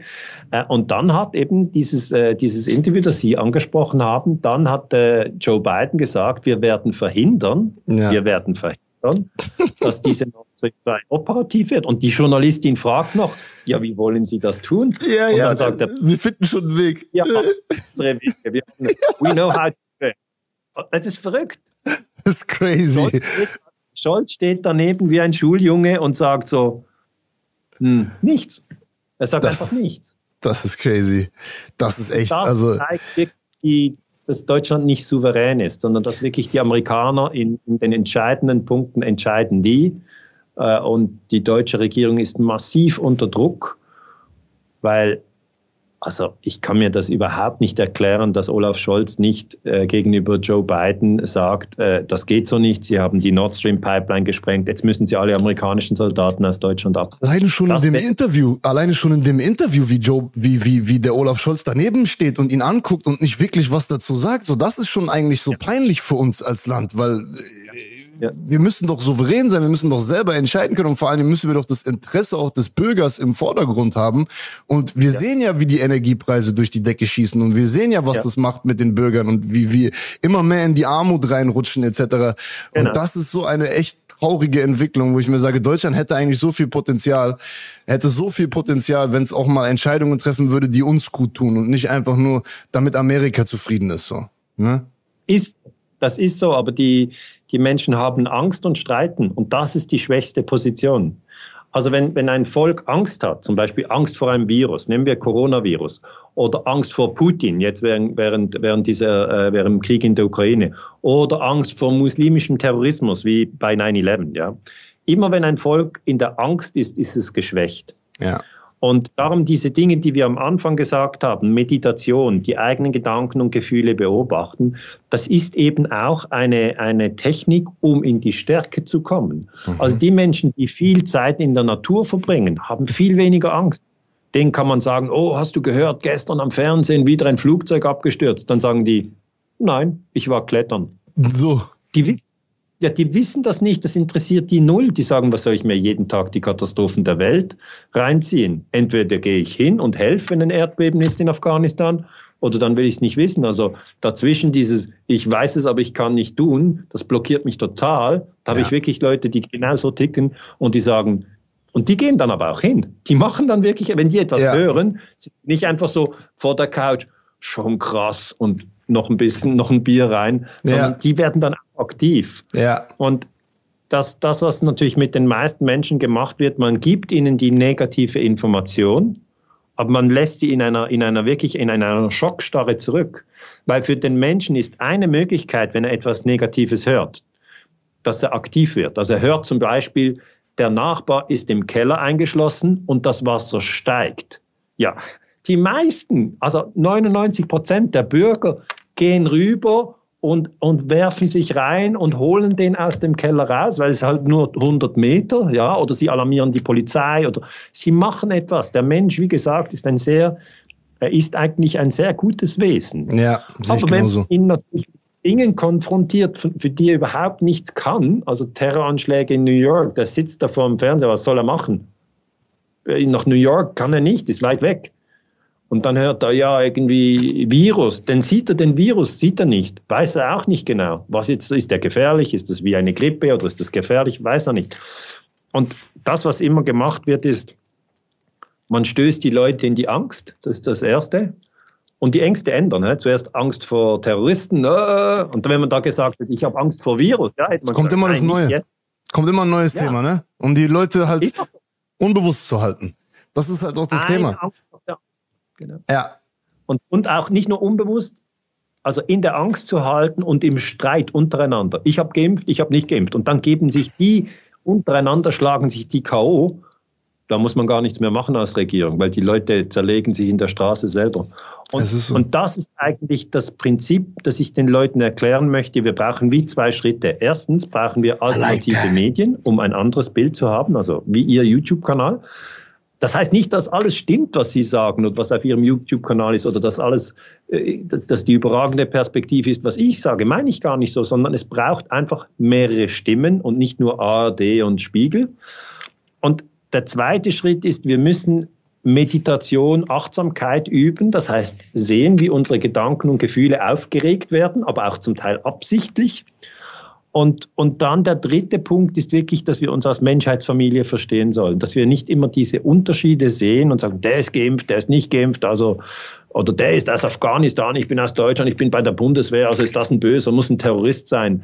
Äh, oder das ist ein Russe, ja, ein Russe, alle Russen sind böse. Also diese, diese Feindbilder, die müssen wir abbauen und wieder ja. sagen, es gibt wunderbare Russen, es gibt wunderbare Ukrainer, es gibt wunderbare geimpfte Menschen, es gibt wunderbare ungeimpfte Menschen. Also all dieses versuche ich immer wieder in meine Kommunikation einzubauen. Ja, und es passiert automatisch meiner Meinung nach, wenn man sich mit dem Bewusstsein auseinandersetzt und immer bewusster wird und sowas in Meditation macht, weil ich habe dann gemerkt, du spürst irgendwann, dass man mit allem irgendwo connected ist, dass wir eigentlich alle zusammengehören, dass man mit der Natur connected ist, mit den Tieren connected ist und automatisch behandelt man die Dinge auch anders und das ist eine Sache, die wenn die jeder lernen würde, dann würde die Welt eine ganz andere sein und deswegen versuche ich auch meine Zuschauer, weil es auch junge Zuschauer teilweise sind, auch mit diesen Themen zu konfrontieren, weil ich finde das so wichtig und jeder Einzelne kann auch was verändern. Wenn nur ein Mensch das verstanden hat und auf einmal alle anderen Menschen die Natur und die Tiere besser behandelt, dann hat man damit schon so viel getan, weil man steckt auch andere Menschen an damit. Und deswegen sehe ich das genauso, anstatt sich zu viel zu informieren mit irgendwelchen Sachen, arbeite an dir selber, geh in eine Reise in dich selber und steck so viele Menschen wie möglich damit an, weil automatisch wird sich dann auch einiges verändern. Und wie Sie auch gesagt haben, die bewussten Menschen, die immer bewusster werden, die lassen sich auch von diesen ganzen Themen nicht so krass beeinflussen, die dann immer jeden Tag auf einen zukommen. Ich beschäftige mich auf meinem Kanal auch mit sehr vielen verschiedenen Themen, mit, mit, auch mit den ganzen Sachen, die gerade aktuell passieren. Und, aber ich lasse es nicht an mich ran. Ich lasse es nicht tief in mich rein. Ich meditiere danach, komme zurück in mein Bewusstsein und umso bewusster ich werde, umso besser behandle ich die Menschen und umso besser kann ich auch mit allen anderen Themen auch mich auseinandersetzen und umgehen. So. Genau. Deswegen ist es auch genau. so ein wichtiges Thema für mich. also das ist ja eigentlich, das wird in der Forschung als Resilienz bes besprochen. Also Resilienz ist eigentlich Widerstandsfähigkeit. Wie resilient ist ein Mensch, wenn er in eine Extremsituation hineingeworfen wird? Ähm, zum Beispiel muss er, muss er über einen Fluss schwimmen. Ja? Mhm. Das ist eine, eine Herausforderung für den Menschen. Wenn ein Mensch nicht schwimmen kann, wird er untergehen und sterben. Er kann nicht. Wenn er ein guter Schwimmer ist, wird, wird, wird er über den Fluss rüber schwimmen. Und jetzt sind aber sehr viele von den Herausforderungen, die wir haben als Menschen im Moment, sind gar nicht auf der Ebene von kann ich schwimmen, sondern sie sind auf der Ebene der Nerven. Ja, nicht so sehr auf der Ebene der Muskeln, mhm. sondern auf der Ebene Nerven. Und ja. der, der Körper hat Knochen, der hat Blut, der hat Muskeln, der hat Nerven. Jetzt die Nerven, mit denen haben wir uns ein bisschen zu wenig befasst. Wir haben 100 Milliarden Nervenzellen im Kopf. Und diese werden verknüpft durch Wiederholung. Also Haribo macht Kinder froh und Erwachsene ebenso. Das ist so ein Automatismus, ja, der ist schon drin. Ja. Und das müssen wir jetzt verstehen, dass unsere Augen und unsere Ohren, die sind eigentlich nur sage ich mal, es sind natürlich Sinnesorgane, aber sie sind eigentlich nur Über Übersetzungszentren für Nervenimpulse. Also wenn jemand fernschaut, man sieht irgendwie Ukraine oder 9-11 oder Corona und was auch immer er sieht, das wird sofort im Hirn vernetzt. Ja. Oder wenn er jetzt uns zuhört, ja, bei diesem Interview, das geht sofort aufs Trommelfell. Und beim Trommelfell ist ja nicht fertig, ja. Äh, sondern da hinten wird das verknüpft und am Schluss wird es als Nervenimpuls übersetzt. Und die Nerven, die verknüpfen sich im Hirn nach dem Prinzip Wiederholung. Und das bedeutet, ähm, wenn man oft diesen Satz hört, beobachte deine Gedanken und Gefühle. Ja, du bist nicht deine Gedanken und Gefühle. Du, du hast Gedanken und Gefühle, aber du bist nicht deine Gedanken und Gefühle. Du bist das Bewusstsein und das Bewusstsein ist nicht verletzt. Das Bewusstsein ist, ist wunderbar und es lebt in allem. Ja, ähm, dann nachher verknüpft sich das immer mehr und ich sag mal, die Resilienz wird eben erhöht, wenn man diese Techniken kennt. Das heißt, wenn jemand sagt, na, warum sollte ich mich um diese Dinge kümmern, dann wäre die Antwort, Du wirst danach ausgewogener und zentrierter sein. Kann man immer noch sagen, ich will aber nicht ausgewogen und zentriert sein. Ich über alles aufregen und ich möchte, wenn ich traurig bin, richtig total traurig sein und wenn ich äh, glücklich bin, möchte ich extrem glücklich sein. Also ich möchte richtig die volle Achterbahn, kannst du machen, aber wenn du länger dabei bist, ja, dann wirst du sehen, irgendwann musst du deine Energie einteilen. Ja. Also ich kann jetzt nur aus meiner Erfahrung sprechen, als ich 20 war, da gingen wir um, um, am Donnerstag auf Party, am Freitag gleich nochmal und am Samstag gleich nochmal. Also es war mir völlig egal. Der Körper hat diese Kraft. Mhm. Jetzt mit 50, wenn ich auf ein Fest gehe und es geht bis drei, dann brauche ich vier Tage Erholung danach. Also heißt, ich meine das auch nicht irgendwie abwertend, sondern ich möchte nur sagen, je älter man wird, je mehr wird man herausfinden, ah, da muss ich Techniken entwickeln, wie gehe ich mit Abwertung um? Ja. Mhm. vielleicht als 20-Jähriger sagst du, ich brauche diese Techniken nicht, ich gehe einfach mit meiner ganzen Kraft, die ich habe, rege ich mich auf und was auch immer. Wenn du viel Kraft hast, kannst du das mit der Kraft machen. Später musst du die Techniken haben, weil du hast nicht mehr so viel Kraft, also musst du dich einteilen. Ja. Und das, das finde ich wichtig bei deinem Podcast, dass du halt die Menschen ähm, auch auf diese innere Kraft hinweist. Es gibt ja die äußere Kraft, wie viel Bankdrucken, wie viel Klimmzüge und das ist alles wunderbar, das kann man machen, soll man tun, aber es hilft dir nichts, wenn du 50 Klimmzüge kannst und dann brichst du zusammen, wenn dich jemand abwertet äh, äh, über soziale Medien, weil du auf der Ebene der Nerven keine Techniken hast. Mhm. Und das ist etwas, was ich, was ich den Menschen weitergeben möchte. Also kommt in die innere Kraft, weil alle, jede und jeder hat unglaublich viele innere Kraft. Und das, was eigentlich, äh, das wird, aber du hast gesagt, äh, wir müssen es in der Schule unterrichten. In der Schule wird es nicht unterrichtet. An der Universität wird es auch nicht unterrichtet. Und ich sage jetzt mal Medienkanäle, die das unterrichten, das sind nicht so viele. Ja, und es ist, glaube ich, auch bewusst so, dass es so ist, weil ja. Umso mehr Menschen du in der Kraft hast, umso weniger kannst du sie noch beeinflussen und lenken mit dem, was du ihnen aufdrückst durch Fernsehen und durch diesen ganzen Medien etc. Das ist halt widerspricht ein bisschen dem, was sie wollen, glaube ich. und deswegen ist es auch. Es ist, wie Sie sagen, es ist Angst ist ein Instrument der Herrschaft. Ja. Und das sieht man ja schon, wenn man Kinder hat, ja, dann sagt man vielleicht den Kindern, wenn ihr jetzt, es ist 10 Uhr, wenn ihr jetzt nicht schweigt und schläft, ja, dann so und so. Ähm, dann ja. gehen wir morgen nicht in den Europapark oder so. Ja, ja, ja dann, ja. dann ist sofort Ruhe im Stall. Ja. Das ist immer diese Verbindung, wenn dann. Ja, wenn du ja. das nicht machst, dann.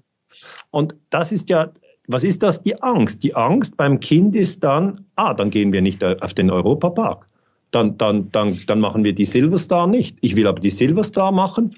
Ah, darum bin ich jetzt still und schlafe. Und ich sage mal, ich habe das auch gemacht als, als Eltern. Das macht man einfach, weil man merkt, es wirkt.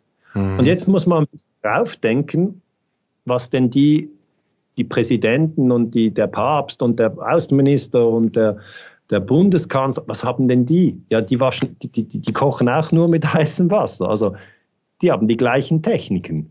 Ja. Und die versuchen natürlich mit extrem viel Angst das Volk zu lenken. Ich finde, bei Corona war es sehr eindrücklich, dass sie gesagt ja. haben, du diese Impfung nicht machst, ja, dann tötest du die Großmutter oder irgendwie so. Also das ja. waren ganz coole Geschichten, ja. Ja, das, das war. Jetzt, das hat ja überhaupt nicht gestimmt. Aber jetzt sind natürlich einige Leute wach geworden und haben sozusagen äh, ein bisschen die Wut im Bauch und sagen, ich will mich nicht mehr länger lenken lassen durch Angst. Es ist einfach nicht, das ist nicht gut, ich will das nicht. Und die Leute, die das denken, die sind natürlich bereit für, für diese Meditation und Achtsamkeit und in die Natur gehen und alternative Medien konsumieren. Und das sind Tausende. Also weißt, wissen Sie, das, das sind ganz viele. Ja, und es werden mehr. Es werden mehr. Ja, wie viele? Tausende. Ja. Also ich kann nur sagen, bei meinen Vorträgen kommen ja schon eigentlich nur Leute, die so ein bisschen äh, ja, außerhalb vom betreuten Denken sich bewegen und die. Betreutes Denken ist gut. In, ja, betreutes Denken ist einfach, Fernseher hat gesagt, das ist so. Und die denken selber, ja, die sagen, na, ich glaube es nicht oder na, da habe ich eine andere Meinung. Auch, auch, über Dinge, die ich sage. Das finde ich gut, ja. Die sagen, na, der Herr Ganz hat so gesehen, der fährt ein Elektroauto, ich fahre ein Elektroauto. Ja, finde ich aber scheiß Elektroauto und so. Und sage ich, ja, finde ich gut. Jeder, okay. jeder seine Meinung. Ja. Das diskutieren. Ja. Und dann war ich Rostock, hatte ich in Rostock einen Vortrag, da war eine Halle mit 2800 Plätzen, die war ausverkauft. Und dann war ich in Hannover, muss ich mich immer ein bisschen konzentrieren, dass ich es noch überlege, wo ich überall war. Hannover. Das weiß ich noch, wo Sie in Hannover waren. Das ist meine Heimat, da bin ich geboren und da haben mir Leute auch geschrieben, der Daniele Ganser ist da. Und da hatten wir schon, da hatten wir schon fix gemacht, dass wir auch, äh, glaube ich, irgendwie um die Zeit rum hatten wir das, glaube ich, auch fix gemacht, dass ich mit Ihnen einen Talk mache. ich konnte leider nicht kommen, weil ich schon hier war waren schon in Mexiko, oder? Ja, ich war dann schon in Mexiko, ja. Also in Hannover war auch, da gibt ist das dort, wo es diesen Kuppelsaal gibt? Ich glaube, bin ich gerade Aber es war einfach ein wunderschöner Saal. Und es war, ich glaube, es waren 2800 Menschen, war wieder ausverkauft. Also wir hatten so viele Tickets angeboten und es gab, die Leute haben gesagt, haben Sie nicht noch 100 Tickets und so, die, das Kontingent erweitern? Und ich rufe dann den Veranstalter an, der sagt, nein, ist alles fix, es ist leer, wir können nichts machen, ist voll. Und das heißt, es geht nicht um mich als Person. sondern es geht darum, dass immer mehr Menschen dieses Spiel mit der Angst durchschaut haben. Mhm. Und sie sagen, ist irgendwie krass, dass das so lange bei mir funktioniert hat. Also es ist ja das Beste, wenn man es bei sich selber merkt und dann sagt, ah ja, stimmt. Und dann ist eigentlich der nächste Schritt, dass man nicht traurig oder wütend wird. Also kann man auch machen als Zwischenphase, aber dass man danach in die Kraft geht und zum Beispiel die Bildschirmzeit reduziert, in die Natur geht, meditiert oder eben alternative Medien konsumiert und sich dort vernetzt, obwohl muss ich auch sagen, man kann auch bei den alternativen Medien viel Angst reinziehen. Da muss man auch ja, da gibt's auch Leute, die machen Geld mit der Angst. Muss man ganz klar so sagen, wie es ist. Also da muss man definitiv aufpassen. Man, man, ich, ich sage immer, man sollte auch ein bisschen auf sein, sein, sein inneres Gefühl hören, sein Bauchgefühl. Ich habe doch ein Gefühl bei Menschen. Ich habe ein Gefühl bei Konten, wenn ich mir was ja. angucke. Das ist auch das, was Leute ja. mittlerweile belächeln, dass man auf sein Gefühl hört und ich, ich fühle, das ist richtig oder ich fühle, das ist falsch. Aber ich sage, wenn man in seiner Kraft ist, kann man alles fühlen und es ist immer richtig. Und wenn man das mal wieder realisiert ja. hat, dann kann man auch filtern. Okay, was tut mir gut, was tut mir nicht gut? Wer wirkt so, als ob er mich gerade anlügt oder nur Geld machen will und wer nicht. Und wenn man dieses Gefühl immer mehr trainiert und auch wieder einen richtigen Zugang dazu bekommt, dann kannst du automatisch spüren, was derjenige von dir gerade möchte oder was er gerade für eine Intention hat bei dem, was er sagt so. Und das ist eine sehr wichtige Sache. Ich würde jetzt gerne noch mal ein bisschen so auf das, ähm, auf ihr Thema eingehen auf den ähm, auf die Geschichte quasi. Mich würde interessieren, wie Sie angefangen haben, sich mit der Historie zu beschäftigen, beziehungsweise was war das in Ihnen, was da gerufen hat und gesagt hat, ich möchte Historiker werden, ich möchte mich mit der Geschichte auseinandersetzen und dann auch speziell mit den USA. Also was war da so? Gab es da irgendwie vielleicht einen Schlüsselmoment oder sowas oder haben Sie sich schon immer extrem interessiert für die Vergangenheit? Das würde mich interessieren. Also ich habe mich immer für die Welt interessiert. Mich, hat verschiedene Dinge interessiert, mich hat Physik interessiert. Da habe ich gedacht, hä, was ist das eigentlich? Licht, oder? Licht hat mich sehr interessiert. Ist das, ist das Teilchen äh, oder, oder, oder, oder, oder ist das Welle? Was ist überhaupt mhm. der Unterschied zwischen Teilchen und Welle? Wie, wie ist Materie aufgebaut?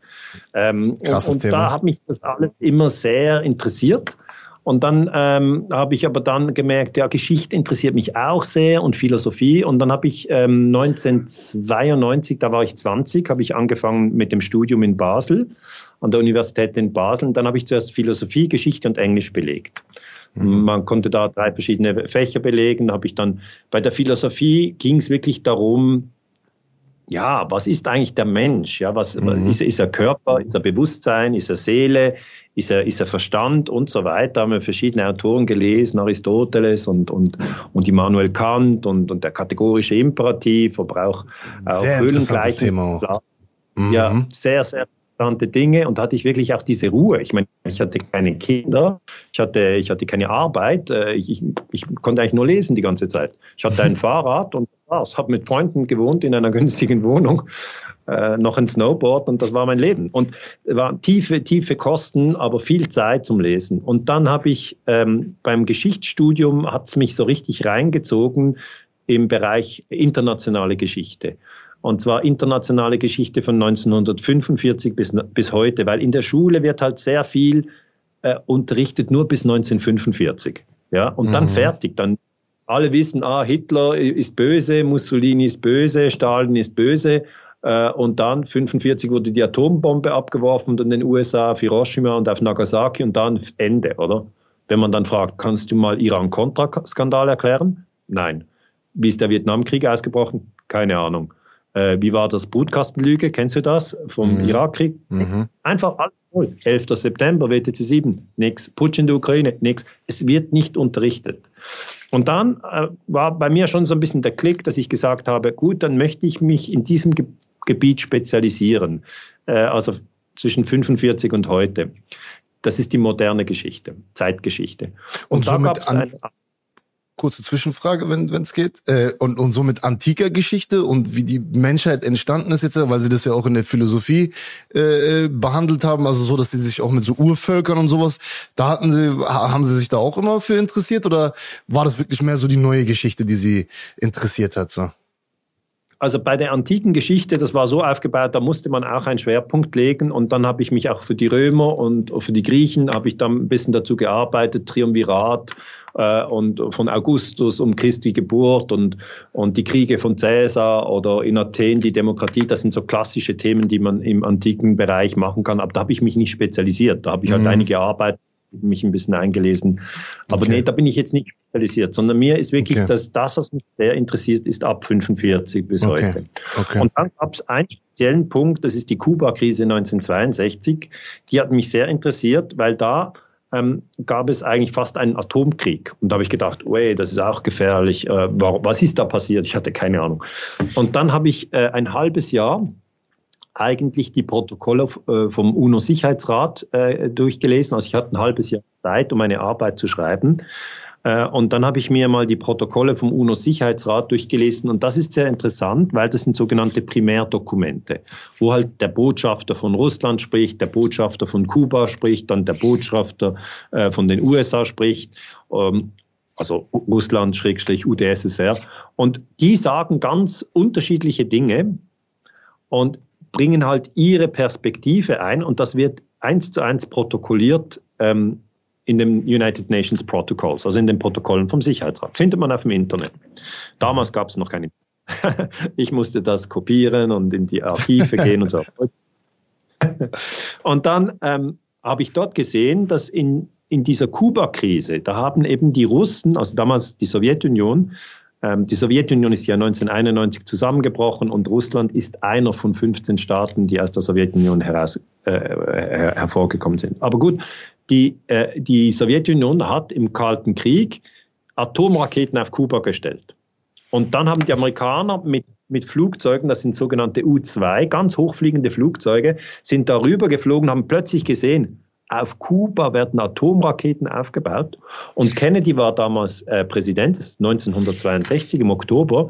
Und der wurde dann geweckt und hat man ihm die Fotos gezeigt und gesagt, Herr Präsident, die Sowjets bauen Atom, Atombomben in, in Kuba auf. Also Raketen, die sowjetische Atombomben tragen können.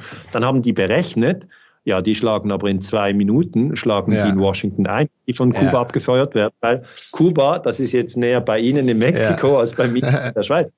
Das ist immer, je näher man die Atombomben beim Gegner aufstellen kann, umso kürzer die Zeit für den Gegner zu reagieren. Das ist übrigens auch der Grund für Putin, warum er nicht will, dass die Ukraine in die NATO kommt, weil dann können die Atombomben der Amerikaner an der Grenze zu Russland aufgestellt werden. Gut, aber zurück zu Kuba. Da habe ich gedacht, und ich war nur, also ich war Student, ich war irgendwie 24, 25 Jahre alt. Und ich habe gedacht, ja, die Russen, die Russen, die sind gefährlich, die spinnen, warum haben die da diese? Also ich habe mich richtig aufgeregt. Von Achtsamkeit hatte ich noch keine Ahnung. Ich habe meine Gefühle beobachtet. Ich habe voll mit den Gefühlen identifiziert. Ja. Dann habe ich etwas gelesen, hatte ich ein Gefühl, war ich voll, voll dort. Und dann habe ich halt gedacht, das geht doch nicht. Warum haben die Russen diese Sowjets, warum haben die da die Raketen aufgestellt? Das ist ja gefährlich, fast wäre es zum Dritten Weltkrieg gekommen. Weil dann habe ich halt amerikanische Bücher gelesen und in den amerikanischen Büchern stand halt ja, die Russen haben diese Raketen dorthin gebracht und sonst stand nichts. Und ich, ja, krass. Und dann aber habe ich 10, 20, 30 Bücher zum Thema gelesen. Und das ist eigentlich erst, wenn man etwas versteht. Man muss zum gleichen Thema 20, 30 Büch Bücher lesen. Man muss nicht jedes von A bis Z lesen, aber mal um die verschiedenen Perspektiven zu sehen. Weil dann habe ich auch Bücher gelesen, äh, die die kubanische Perspektive gebracht haben. Und die haben dann geschrieben, ja, im April 61 hat die CIA versucht, Fidel Castro zu stürzen. Das war ein Jahr vor der Kuba-Krise 62. Mhm. Habe ich gesagt, ah, okay, das ist jetzt aber auch nicht in Ordnung, was da die CIA gemacht hat. Hm. Und dann habe ich im Sicherheitsrat die Protokolle angeschaut, wo der kubanische Botschafter halt sagt, wir werden jetzt gerade, und das war im April 61, von den USA bombardiert. Und das war so.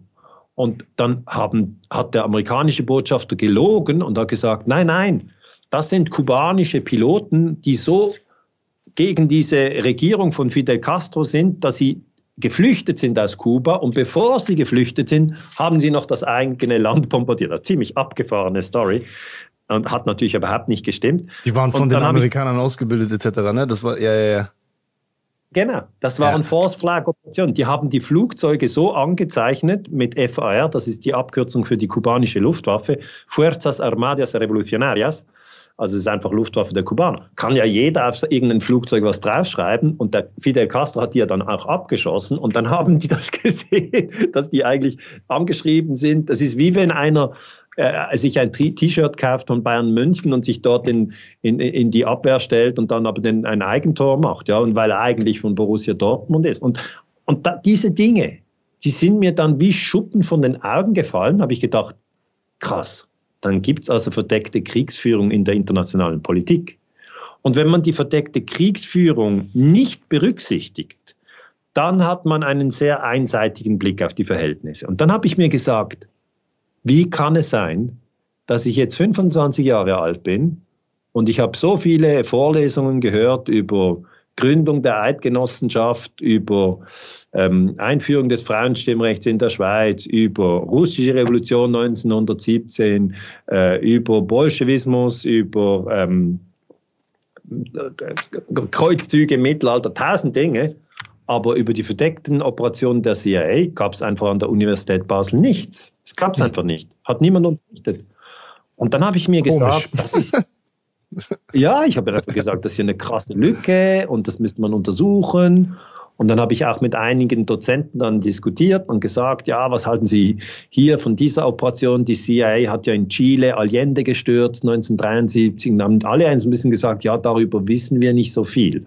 Also es war eben Wurde Ihnen dann auch eher, ab, eher abgeraten, sich mit diesen Themen auseinanderzusetzen von Dozenten aus, oder? Nein, Nein, aber die wussten halt wenig darüber und haben gesagt, ja, dazu kann ich dir nicht helfen, ja. Und dann habe ich mit Noam Chomsky E-Mails ausgetauscht. Das ist ein Professor in, in, am MIT in, in Boston. Ich weiß nicht, kennen Sie den? Nein. Doch? Nee. Schon mal gehört? Nee, nee. Er ist ein Professor in den USA, kommt eigentlich aus der Linguistik, aber hat sich sehr kritisch mit der US-Außenpolitik beschäftigt.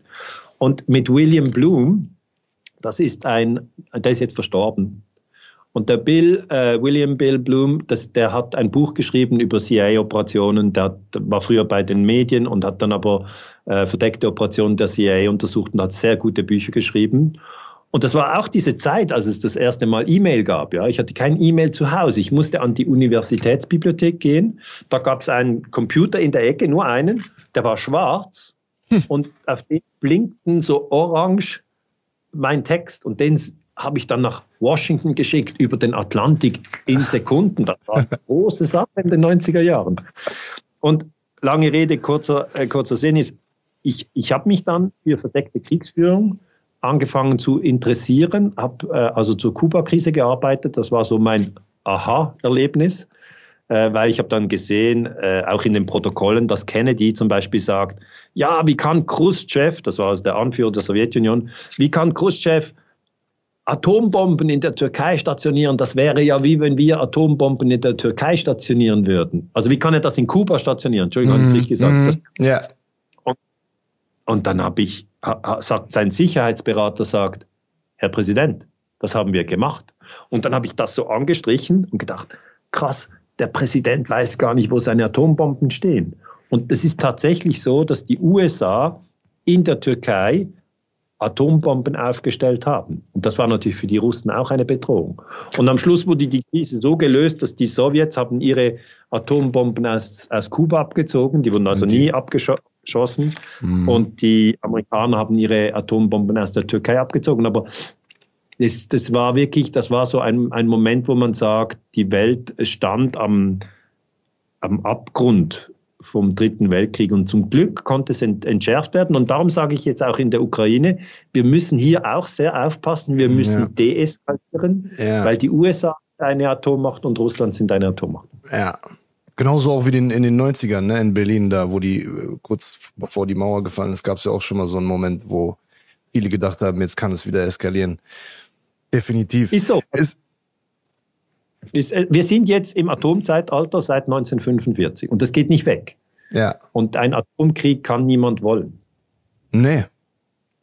Definitiv nicht. und ähm, das erste Kapitel von dem Buch, was Sie mir zugeschickt haben, ist ja, sagt ja, dass die USA äh, die größte Gefahr für den, für den Weltfrieden sind. Ähm, wenn Sie das so erläutern müssten, wäre das dann auch genau diese Sache mit der verdeckten Kriegsführung, wo Sie sagen würden, so das ist, das birgt die Gefahr? Oder äh, wie begründen Sie das so? Also die USA haben einfach die höchsten Militärausgaben. Das sind 880 Milliarden pro Jahr im Moment. Ähm, man kann sich das vielleicht so merken, der amerikanische Präsident ist 80 Jahre alt. Mhm. Hängt man noch ein Null dran, dann sind man bei 800 und dann macht man aus dem noch Milliarden, also die, die Größe, die man bei der Weltbevölkerung braucht. Wir sind ja 8 Milliarden Menschen. Also 880 Milliarden, das sind die Militärausgaben der USA. Wow. Und das ist das ist viel größer als die, die Chinesen sind auf Platz zwei mit 300 Milliarden, die Russen sind so bei 70 Milliarden.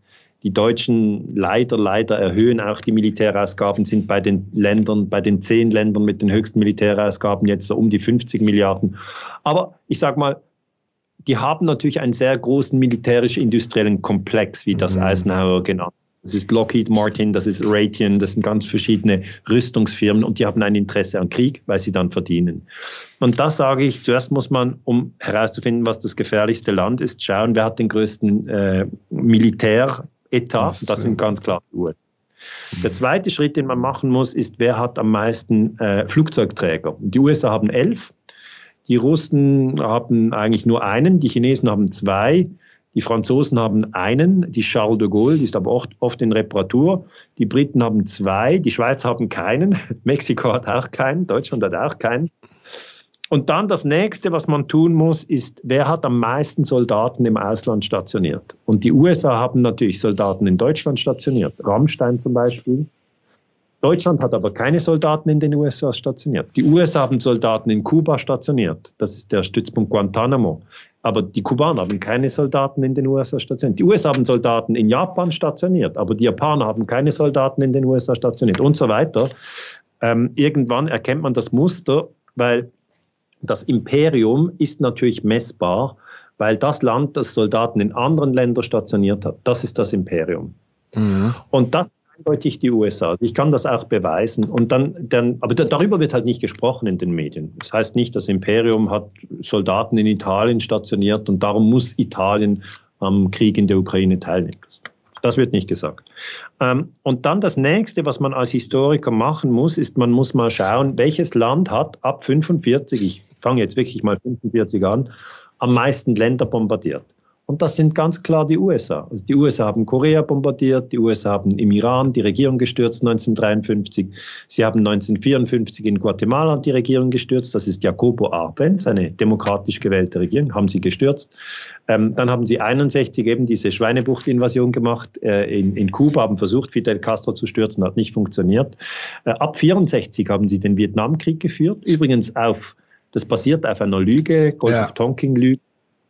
Und dann aber 64 bis 75, also elf Jahre lang Vietnamkrieg mit drei Millionen Tote, Napalm auf Kinder abgeworfen, also es ist eine Riesensauerei, was da gelaufen ist. Äh, nach dem Vietnamkrieg ist nicht dann irgendwie vorbei, sondern hat man noch Kambodscha bombardiert, hat man noch Laos bombardiert, ähm, die zwei Atombomben auf Japan habe ich jetzt mal weggelassen und, und dann geht's weiter in die, in, in die 80er Jahre Grenada und dann eben Iran-Contra-Affäre. Also jetzt sind Sie ja in Mexiko, äh, gehen Sie ein bisschen südlicher, ähm, dann äh, sehen Sie natürlich dort äh, Nicaragua und in Nicaragua war, haben die Amerikaner die, die Sandinisten ähm, eigentlich bekämpft, indem sie die Contras aufge, auf, äh, äh, ähm, aufgerüstet haben. Und dann hat der amerikanische Kongress das verboten und gesagt, man darf die Contras nicht mehr unterstützen. Die haben das haben die ja öfter mal gemacht, ne? Vor allem mit genau, den Taliban. Ja, äh, ja. Ich sehe das Gleiche. Immer, ja. Wird immer jemand unterstützt. Äh, der Feind meines Feindes ist mein Freund. So wird es immer gemacht. Und dann haben die von Honduras aus diese verdeckten Operationen in, in, in Nicaragua gemacht. Äh, auch Frauen getötet, Kindern getötet, extrem brutale Dinge.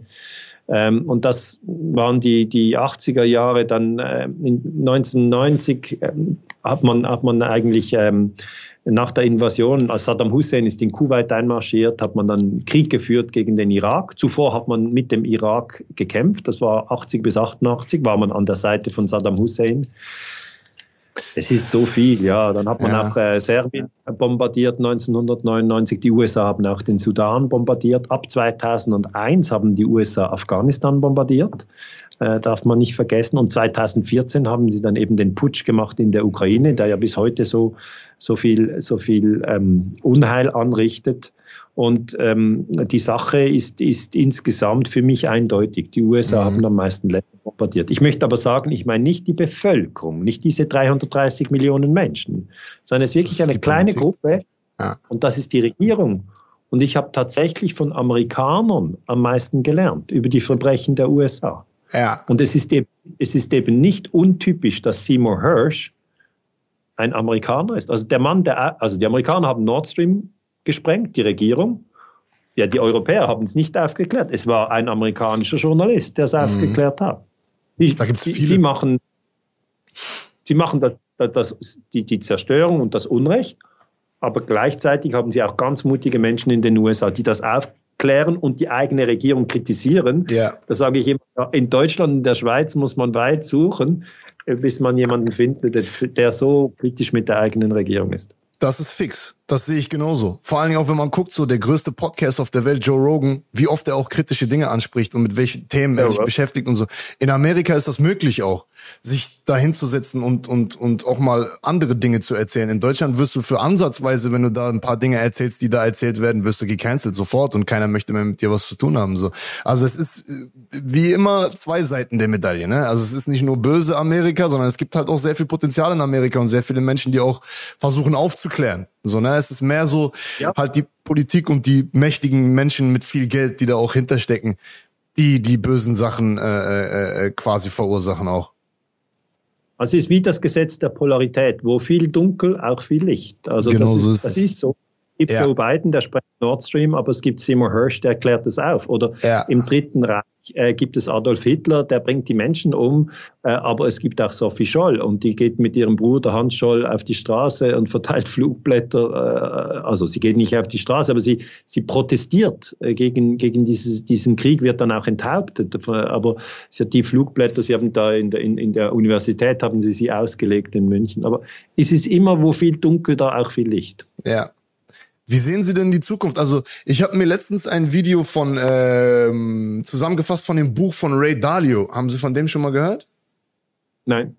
Das ist auch jemand, der sich mit der Geschichte auseinandersetzt und der quasi jetzt in ein Buch rausgebracht hat, wo er erklärt, dass eine neue Weltordnung kommen wird und die nicht mehr von den USA quasi geführt wird und hat dann halt die letzten hunderte Jahre von Geschichte auch studiert und geschaut, wann so ein, so ein Wechsel stattgefunden hat und vor allen Dingen auch, was da noch dran gekoppelt ist, halt auch das, das, das Geldsystem, wo man auch ganz klar sagen muss, dass der Dollar ja auch eine Weltwährung ist, die auch genutzt wird, um Transaktionen von Land zu Land zu machen, auch international. Was, glaube ich, auch noch ein Grund dafür ist, warum die USA so ein, so ein heftiges Imperium sind und auch viele Teile der Welt auch kontrollieren. Ähm, und er sagt halt, dass viele Zeichen darauf deuten, dass eventuell in den nächsten Jahrzehnten, Jahren, eventuell auch Jahrhundert, aber ich denke eher Jahrzehnten, ein Machtwechsel stattfinden wird. Und das ist eventuell also das ja. Also ich sehe das auf jeden Fall, dass diese, also etwas, was man wissen muss bei der Geschichte, ist, das einzige Konstante ist der Wandel. Es wandelt sich immer, ja. Weil früher waren mal die, die Spanier oder die Portugiesen waren große imperiale Mächte. Noch heute spricht man ja äh, sozusagen in, in, in Brasilien spricht man Portugiesisch. Ja, das ist aber nicht die Sprache, die dort vor 2000 Jahren gesprochen wurde. Hier in Mexiko genauso. Ist, in Ganz Südamerika eigentlich. also in ganz Südamerika und Nordamerika sind europäische Sprachen, nämlich ja. Spanisch und Portugiesisch und Englisch. Das sind alles ja. europäische Sprachen. Und das ja. zeigt einfach, Europa hat die Welt kolonialisiert. Ähm, in Australien spricht man, äh, spricht man Englisch, ja, aber das ist nicht die Sprache der Aborigines. Oder, oder in Neuseeland ähm, äh, dann ähm, auch Englisch. Das heißt, man kann es an den Sprachen erkennen, dass natürlich die Engländer einmal ein Imperium waren, dann waren die Spanier ein Imperium, die Holländer hatten mal Holländer. Indonesien. Ja. Äh, die Franzosen hatten mal Vietnam und Laos, Kambodscha etc. Und große Teile von Afrika wurden von Frankreich und England äh, kolonialisiert. Das nennt man Imperialismus. Und eigentlich sehe ich diesen, diesen, diesen Machtwechsel gerade jetzt am Laufen. Also eigentlich sehe ich, also wenn man es analytisch macht, muss man so schauen, ähm, die Welt hat 193 Länder. Also Mexiko, wo Sie sind, ist ein Land, die Schweiz, wo ich bin, ist ein Land, Nigeria ist ein Land, Nepal ist ein Land, Kuwait ist ein Land, äh, Uruguay ist ein Land. Okay, 193 von denen. Jetzt 31 von diesen 193 gehören zur NATO. Die NATO ist das größte Militärbündnis. Das ist das USA, Kanada, dann Deutschland, Frankreich, Spanien, Portugal, Italien, Griechenland, Türkei, aber auch Estland, Lettland, Litauen, Rumänien, Bulgarien, Slowakei und Slowenien und noch ein paar mehr. Das ist die NATO. Und die NATO hat eigentlich einen sehr großen Griff auf unsere Kommunikation. Wir sehen es immer durch die NATO-Brille. Also wenn Sie in der Schweiz eine Zeitung kaufen oder in Deutschland oder in Österreich, es ist immer die Sicht der NATO. Und die Sicht der NATO ist eben die, Russland ist böse, China ist böse. Das ist immer so. Und die NATO führt ja auch einen Wirtschaftskrieg. Sie führt, beliefert nicht nur die Ukraine mit Waffen, sondern sie hat Gelder von Russen beschlagnahmt. Das heißt, äh, die Russen haben zum Beispiel die Firma Gazprom hat in der Schweiz oder in Deutschland oder in England, in den USA, haben die auch Bankkonten. Und nach der Invasion von Russland in der Ukraine vom 24. Februar 2022, die Invasion war ja illegal, wurden diese Gelder beschlagnahmt. Das waren mehrere hunderte Milliarden. Und das haben die Russen gesehen und das haben die Chinesen gesehen, das haben die Inder gesehen, das haben die Südafrikaner gesehen, das haben die Brasilianer gesehen. Jetzt muss man wissen, diese fünf Länder bilden zusammen die BRICS. Brasilien, mhm. Russland, Indien, China und Südafrika. Und die BRICS-Staaten bauen jetzt ihre eigenen Finanztransaktionen auf, weil sie sagen, ja, in den NATO-Staaten, wenn irgendwas denen nicht passt, klauen die unser Geld. Ja? Und da, also man weiß nicht, wie sich das alles entwickelt, aber die spannendste Frage für mich im Moment ist, Aufstieg der BRICS und Abstieg der NATO? Das ist eigentlich die Frage, die mich sehr, sehr beschäftigt. Ich weiß auch noch nicht, wo wir dann in fünf oder zehn Jahren sind. Aber schon mal demografisch gerechnet sind die NATO-Staaten etwa eine Milliarde Menschen und die BRICS-Staaten sind mehr als drei Milliarden Menschen. Und noch ist das Weltsystem an den Dollar gekoppelt. Man muss das verstehen, der Dollar ist die Weltreservewährung. Das wurde im System von Bretton Woods wurde das äh, festgelegt. Das ist das von 44 bis 71 hat man gesagt, jeder Dollar ist mit Gold hinterlegt. 35 ähm, äh, äh, Dollar die Unze. Und dann hat aber Präsident Nixon 71 gesagt, ja, die Golddeckung, vergiss es, das schränkt uns zu stark ein. Ja, und dann Danach konnten die Amerikaner so viel Dollars drucken, wie sie wollen, weil man muss sich das so vorstellen, wenn der Dollar mit Gold gedeckt ist, dann die, können die Amerikaner nicht einfach Dollars drucken, wie sie wollen, ja. sondern sie müssen ja das Gold sozusagen haben, um, um, um sozusagen, wenn jemand kommt und sagt, hier sind meine Dollar, gib mir das Gold dafür, äh, da muss, das muss in einem Gleichgewicht sein. Und dann hat man aber gesagt, 71 zu Saudi-Arabien, ihr, die, das ist ja die Tankstelle der Welt, ihr dürft euer Erdöl nur in Dollars verkaufen. Und weil alle Erdöl brauchen auf der Welt, und die Saudis haben gesagt, okay, okay, wir verkaufen nur in Dollar. Und weil alle Erdöl brauchen, äh, hat das eigentlich dazu geführt, dass natürlich Dollar immer noch heute die dominante Währung sind. Und auch noch Aber stabiler, jetzt, stabil, bisschen stabil geblieben sind, weil sie es ein bisschen an Öl dann gekoppelt haben, ne? Ja, ja. Das ja. ist einfach ein, ein, Mechanismus, wo man sagen kann, wir schauen für, das, das nennt man den Petrodollar. Petro mhm. ist Erdöl, der Erdöldollar, Petrodollar. Und Jetzt hat aber Saudi-Arabien gesehen, dass eigentlich die NATO auch ein ziemlich ein verlogener Haufen ist. Weil ja, es ist so, die ja. haben ja Irak bombardiert, die haben Afghanistan bombardiert, die haben Libyen bombardiert. Also immer wenn sie bombardiert haben, fanden sie es große Klasse. Jetzt, wo Russland bombardiert, sagen sie, das geht gar nicht. Ja. Und es wird völlig anders wahrgenommen in Saudi-Arabien als zum Beispiel in der Schweiz. Weil die Schweiz ist auch immer, wird immer beschallt über die NATO-Propaganda und da denken alle, die Russen sind böse, nicht alle, aber viele denken, die Russen sind böse, die Russen sind böse. Ähm, und, und es wird halt überhaupt nicht reflektiert, ja, dass Indien und, und Afghanistan und, und Saudi-Arabien das ganz anders sehen, ja. Mhm. Und Und jetzt, das, was ich jetzt beobachte, ist, dass die Saudis anfangen, ihr Erdöl in RNB, in, in Yuan zu verkaufen an die Chinesen. Die gehen nicht mehr über die Dollarschiene, sondern die fangen jetzt an, das ist ja nicht das ganze Volumen, aber ein Teil des Volumens wird jetzt so abgewickelt. Die Russen verkaufen in Rubel. Äh, das heißt, die gehen aus der Dollarwährung raus, nicht komplett und nicht über Nacht, ja. Ähm, aber weil die haben, auch groß, ne?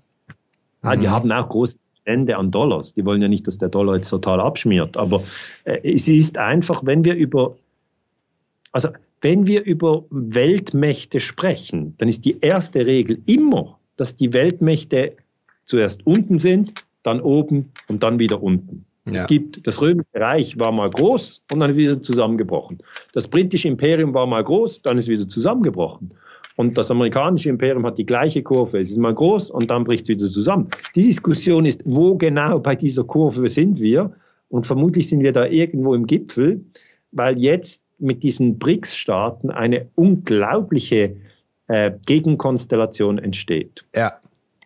Und, und da ist eigentlich der Ukraine-Krieg ist ein untergeordnetes Thema. Und das übergeordnete Thema ist dieser Kampf um die, um die Vorherrschaft auf der Welt zwischen China, Russland und den USA. Und das, das ist unglaublich spannend und, und niemand weiß genau, wie, wie es ausgeht. So ist es. Das ist auch genau das, was der Ray Dalio in seinem Buch erzählt und, und, und diese Zyklen halt verfolgt und dann versucht halt Schlüsse zu ziehen, weil diese Entkopplung von, von, von Werten gegenüber Papiergeld ist ja auch schon öfters stattgefunden. Eigentlich immer dann, wenn, wenn zu viel Geld gedruckt wurde und wenn genau. man es nicht mehr backen konnte mit dem Gold oder mit, mit den Dingen, die daran gekoppelt sind. Und man kann schon auch sehen, auch mit den Krisen und, und innerhalb der Bevölkerung, und dass da immer mehr Menschen sich gegeneinander aufhetzen und so, das sind alles auch Indikatoren dafür, dass äh, eine, eine gewisse Weltmacht eventuell in den nächsten Jahrzehnten dann doch runtergeht. Ne? Da bin ich gespannt, aber wie also sehen Sie denn? Das ist die große Frage. Und das ist die große Frage, wird die USA eigentlich ihren, den Einfluss verlieren? Und wird der Moment, wenn der Dollar nicht mehr die Weltreservewährung ist, also jetzt sind wir 2023, ja, mhm. und wir halten fest, der Dollar ist weiterhin die Weltreservewährung und darum sind die USA weiterhin das Imperium. Ja. Aber wenn das bricht, also wenn, wenn, wenn ein Großteil des Handels, des weltweiten Handels im Bereich der Rohstoffe äh, nicht mehr in Dollars läuft, dann können die USA sich nicht mehr so verschulden, wie sie es jetzt tun. Die USA sind ein extrem verschuldetes Land. Ähm, das wird manchmal diskutiert, wie groß denn die Schulden sind in den USA. Und dann sind das immer so Zahlen, die man sich gar nicht mehr merken kann, weil die sind astronomisch. Und dann fragt man sich, ja, was wäre, wenn jetzt, wenn jetzt Botswana so verschuldet wäre? Dann wäre einfach Staatsbankrott. Ja. Mhm. Und warum können, gehen die USA dann nicht bankrott? Ja, weil sie, sie drucken das Geld selber und das ist die Weltreservewährung. Das heißt, so. das ist ein Privileg. Das ist ein Privileg, das die USA jetzt noch haben. Wenn die das nicht mehr haben, dann verändert sich das ganze Spiel.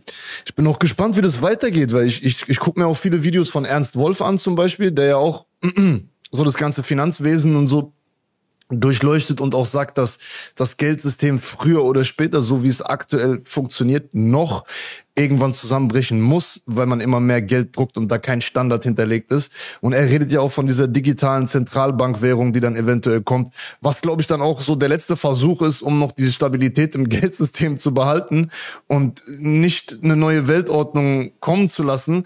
Ich bin gespannt, wie das funktioniert und meine Frage wäre dann auch, was denken Sie denn, wie das aussieht, wenn zum Beispiel diese Länder wie die BRICS-Staaten mit China und Russland vorne dran, wenn die jetzt eine gewisse Weltordnung, eine neue Weltordnung haben und sie die Leitwährung sind, wie dann die Welt aussieht und wie, wie, wie dann sich die Dinge auch hier in Europa oder in der westlichen Welt verändern werden.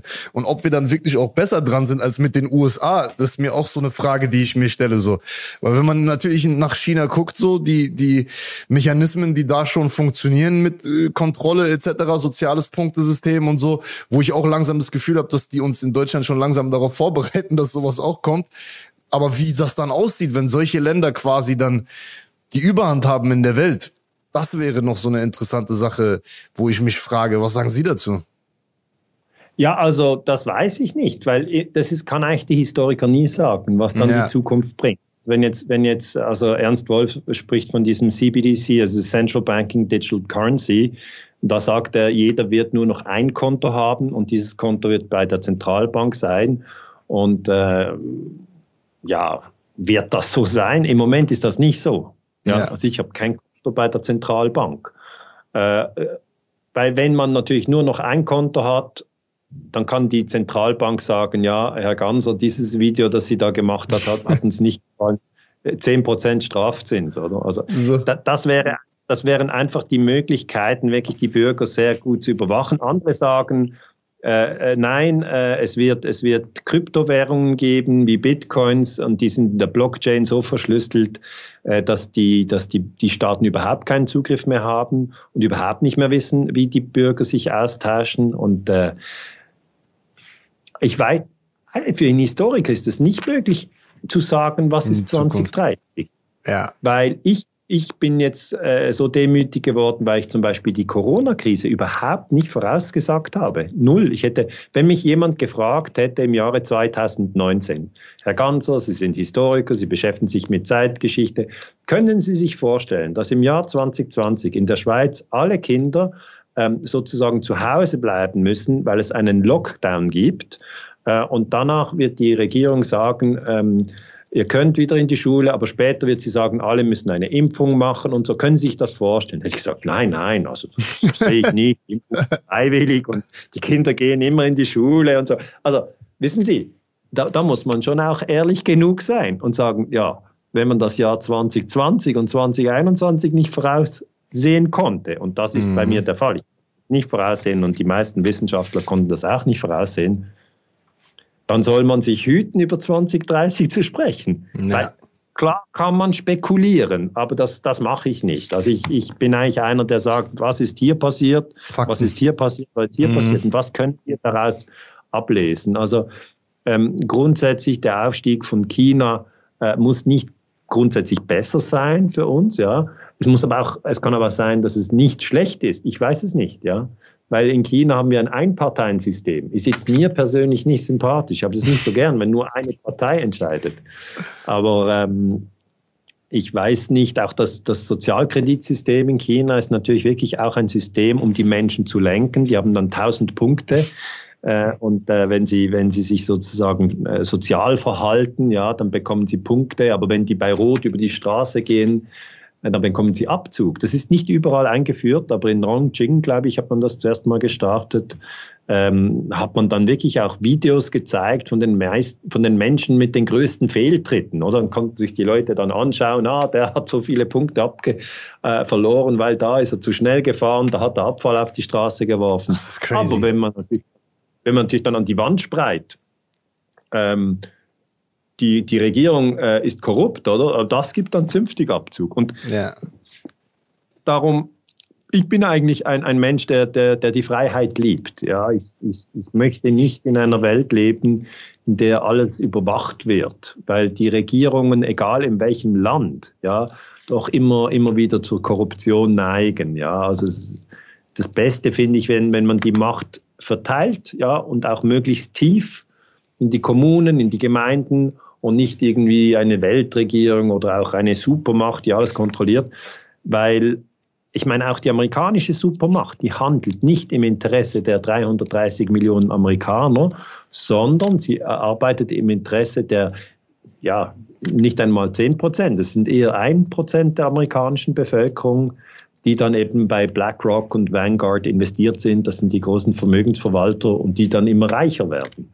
Das heißt, das sind immer oligarchische Tendenzen, dass eine Oberschicht sich bereichert. Und das haben wir auch in China. China ist eine kommunistische Diktatur eigentlich und trotzdem gibt es eine Oberschicht, die sich bereichert, was eigentlich in einem kommunistischen System, wo alle gleich sein sollten, gar nicht möglich ist. Also lange Rede, kurzer, kurzer Sinn ist, äh, ich, ich weiß nicht, wo wir 2030 sind. Aber ich finde es wichtig, wach zu sein. Ja, ja. ich finde es wichtig, dass man nach außen wach ist und nach innen wach. Nach innen wach ist eben dieses Beobachten der eigenen Gedanken und Gefühle und nach außen wach ist, dass man verschiedene Medien konsumiert und nicht nur einer, einer Marke vertraut. Ja, ja. Ich hätte noch mal eine Frage zu einem Kapitel aus Ihrem Buch, was mich sehr interessiert hat, und zwar die Indianerkriege. Wenn wir da kurz mal irgendwie drauf eingehen könnten, mich würde das extrem interessieren, noch ähm, dieses Thema ob Sie da mal kurz erklären könnten, wie die USA sich gebildet haben überhaupt und wie die bei der Eroberung des Landes halt vorgegangen sind, ne? Also wie gesagt, ja, Freunde, noch mal kurz als kleiner Hinweis. Ich äh, zitiere hier, beziehungsweise ich rede von dem Buch von Daniele Ganser, was er hier gerade auch in der Hand hält. Könnt ihr euch gerne bestellen. Das ist, glaube ich, ein sehr interessantes Buch. Ich werde mir das im Nach Nachhinein auch noch mal komplett durchlesen. Ich habe es nur so ein bisschen überflogen. Aber das war ein Thema, was mich auch noch mal interessieren würde persönlich.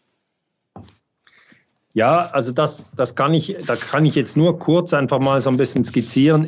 Nordamerika war ja nicht unbewohnt, ja, als die europäischen Siedler kamen, sondern es gab die Sioux, es gab die Apachen, es gab die Cheyenne.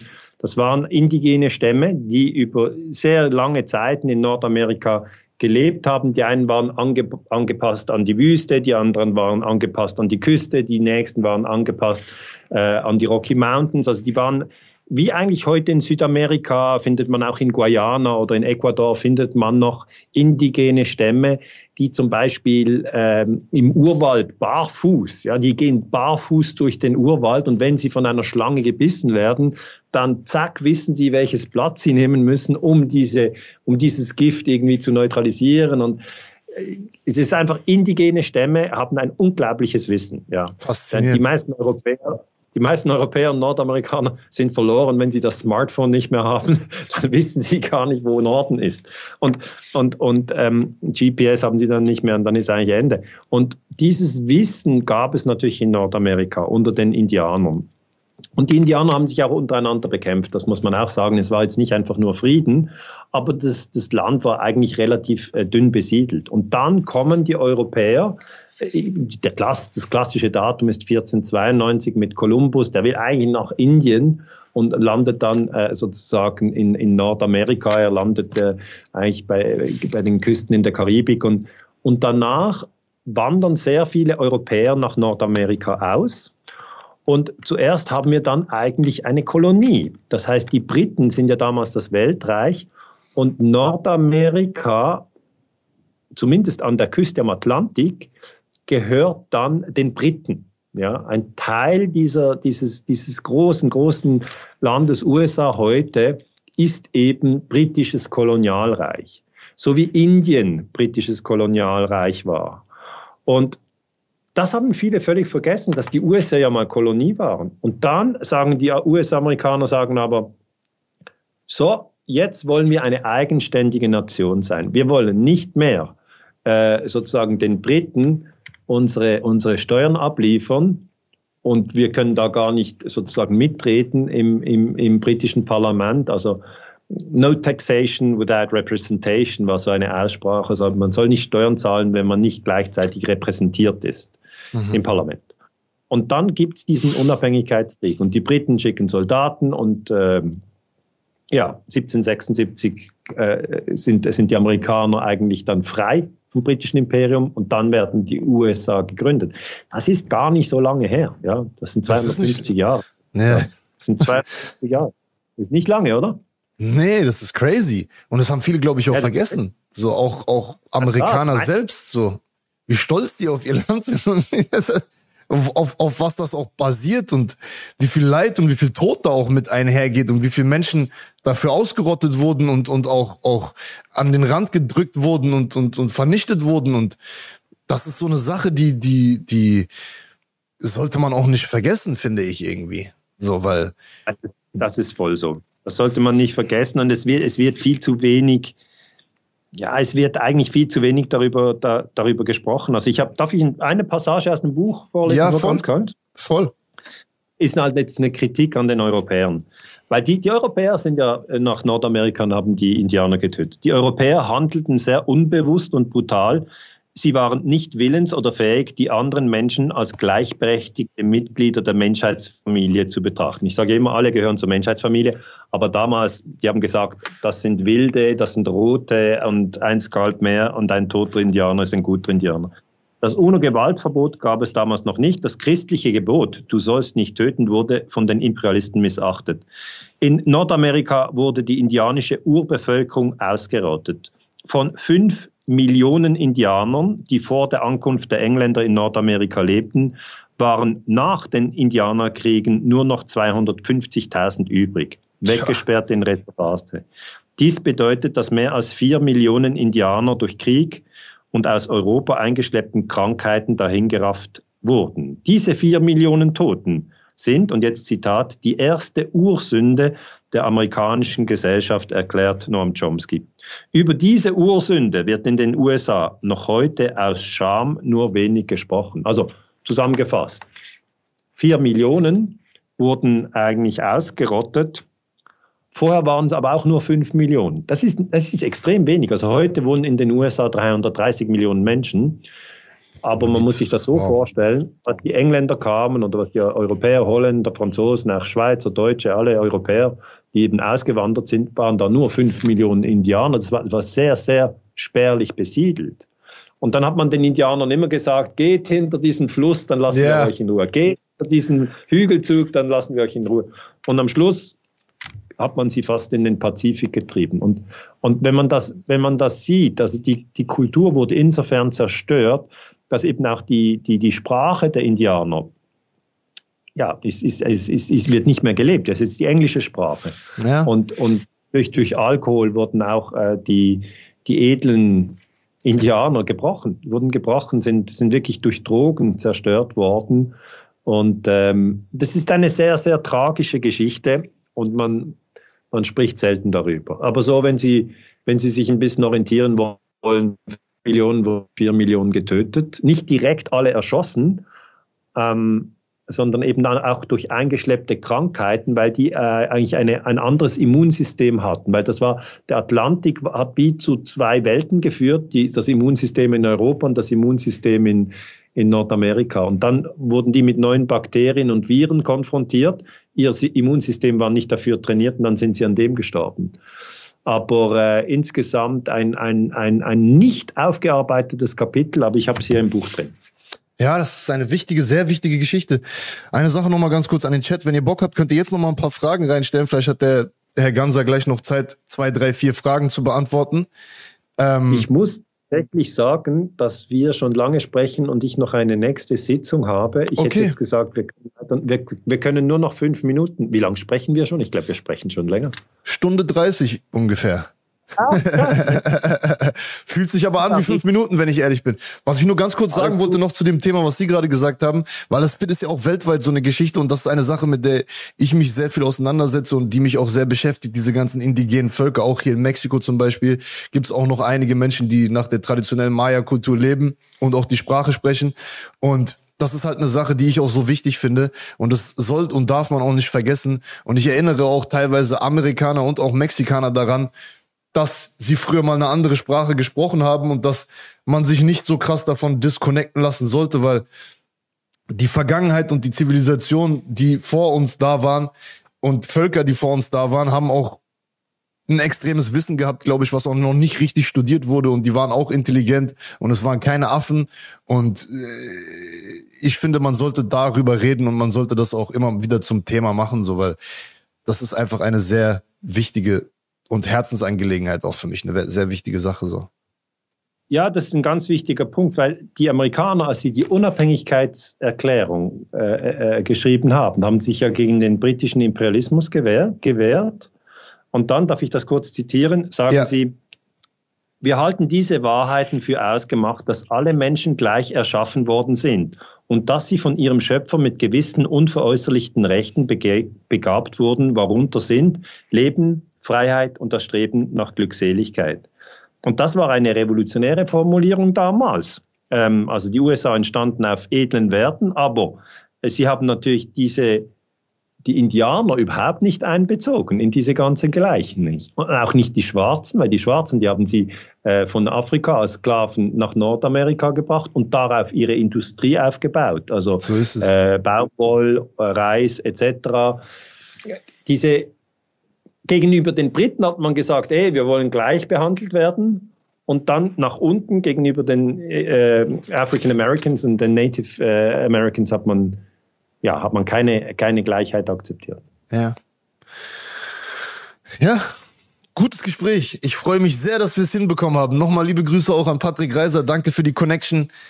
Dankeschön, dass du das möglich gemacht hast. Dankeschön, Daniele Ganser, dass Sie sich die Zeit genommen haben, um hier ausführlich nochmal so ein paar Dinge zu erläutern. Ich habe es sehr enjoyed. Es hat mir sehr viel Spaß gemacht. Vielen lieben Dank. Ja. möchte mich auch ganz herzlich bedanken für die offene und freie Art, wie wir sprechen konnten. Ich glaube, das ist, das ist notwendig auch in der Zukunft, dass man einfach jeder sagt seine Perspektive und weiß aber gleichzeitig, dass man nur eine Perspektive hat. Man, niemand, niemand weiß alles. Aber ich glaube, der Punkt, wo wir, wo wir uns verbinden, ist, dass man sich nicht töten sollte, dass man die anderen eben auch, dass man zuhören sollte und dass man auch außerhalb dieses relativ eng vorgegebenen, äh, erlaubten Sprechens, dass da sehr viele spannende Themen sind. In dem Sinne, vielen Dank ähm, für das schöne Gespräch. Dankeschön. Und vielleicht kann man ja irgendwann mal in der Zukunft nochmal ein Gespräch führen. Würde mich auf jeden Fall sehr freuen. Wir sind ja in Kontakt per E-Mail. Und ansonsten wünsche ich Ihnen nur das Beste für Sie und für die ganze Familie, für Ihr Leben, für die Arbeit. ja, danke. Liebe Grüße nach Mexiko und wir bleiben einfach in Kontakt. Perfekt, super. Dankeschön.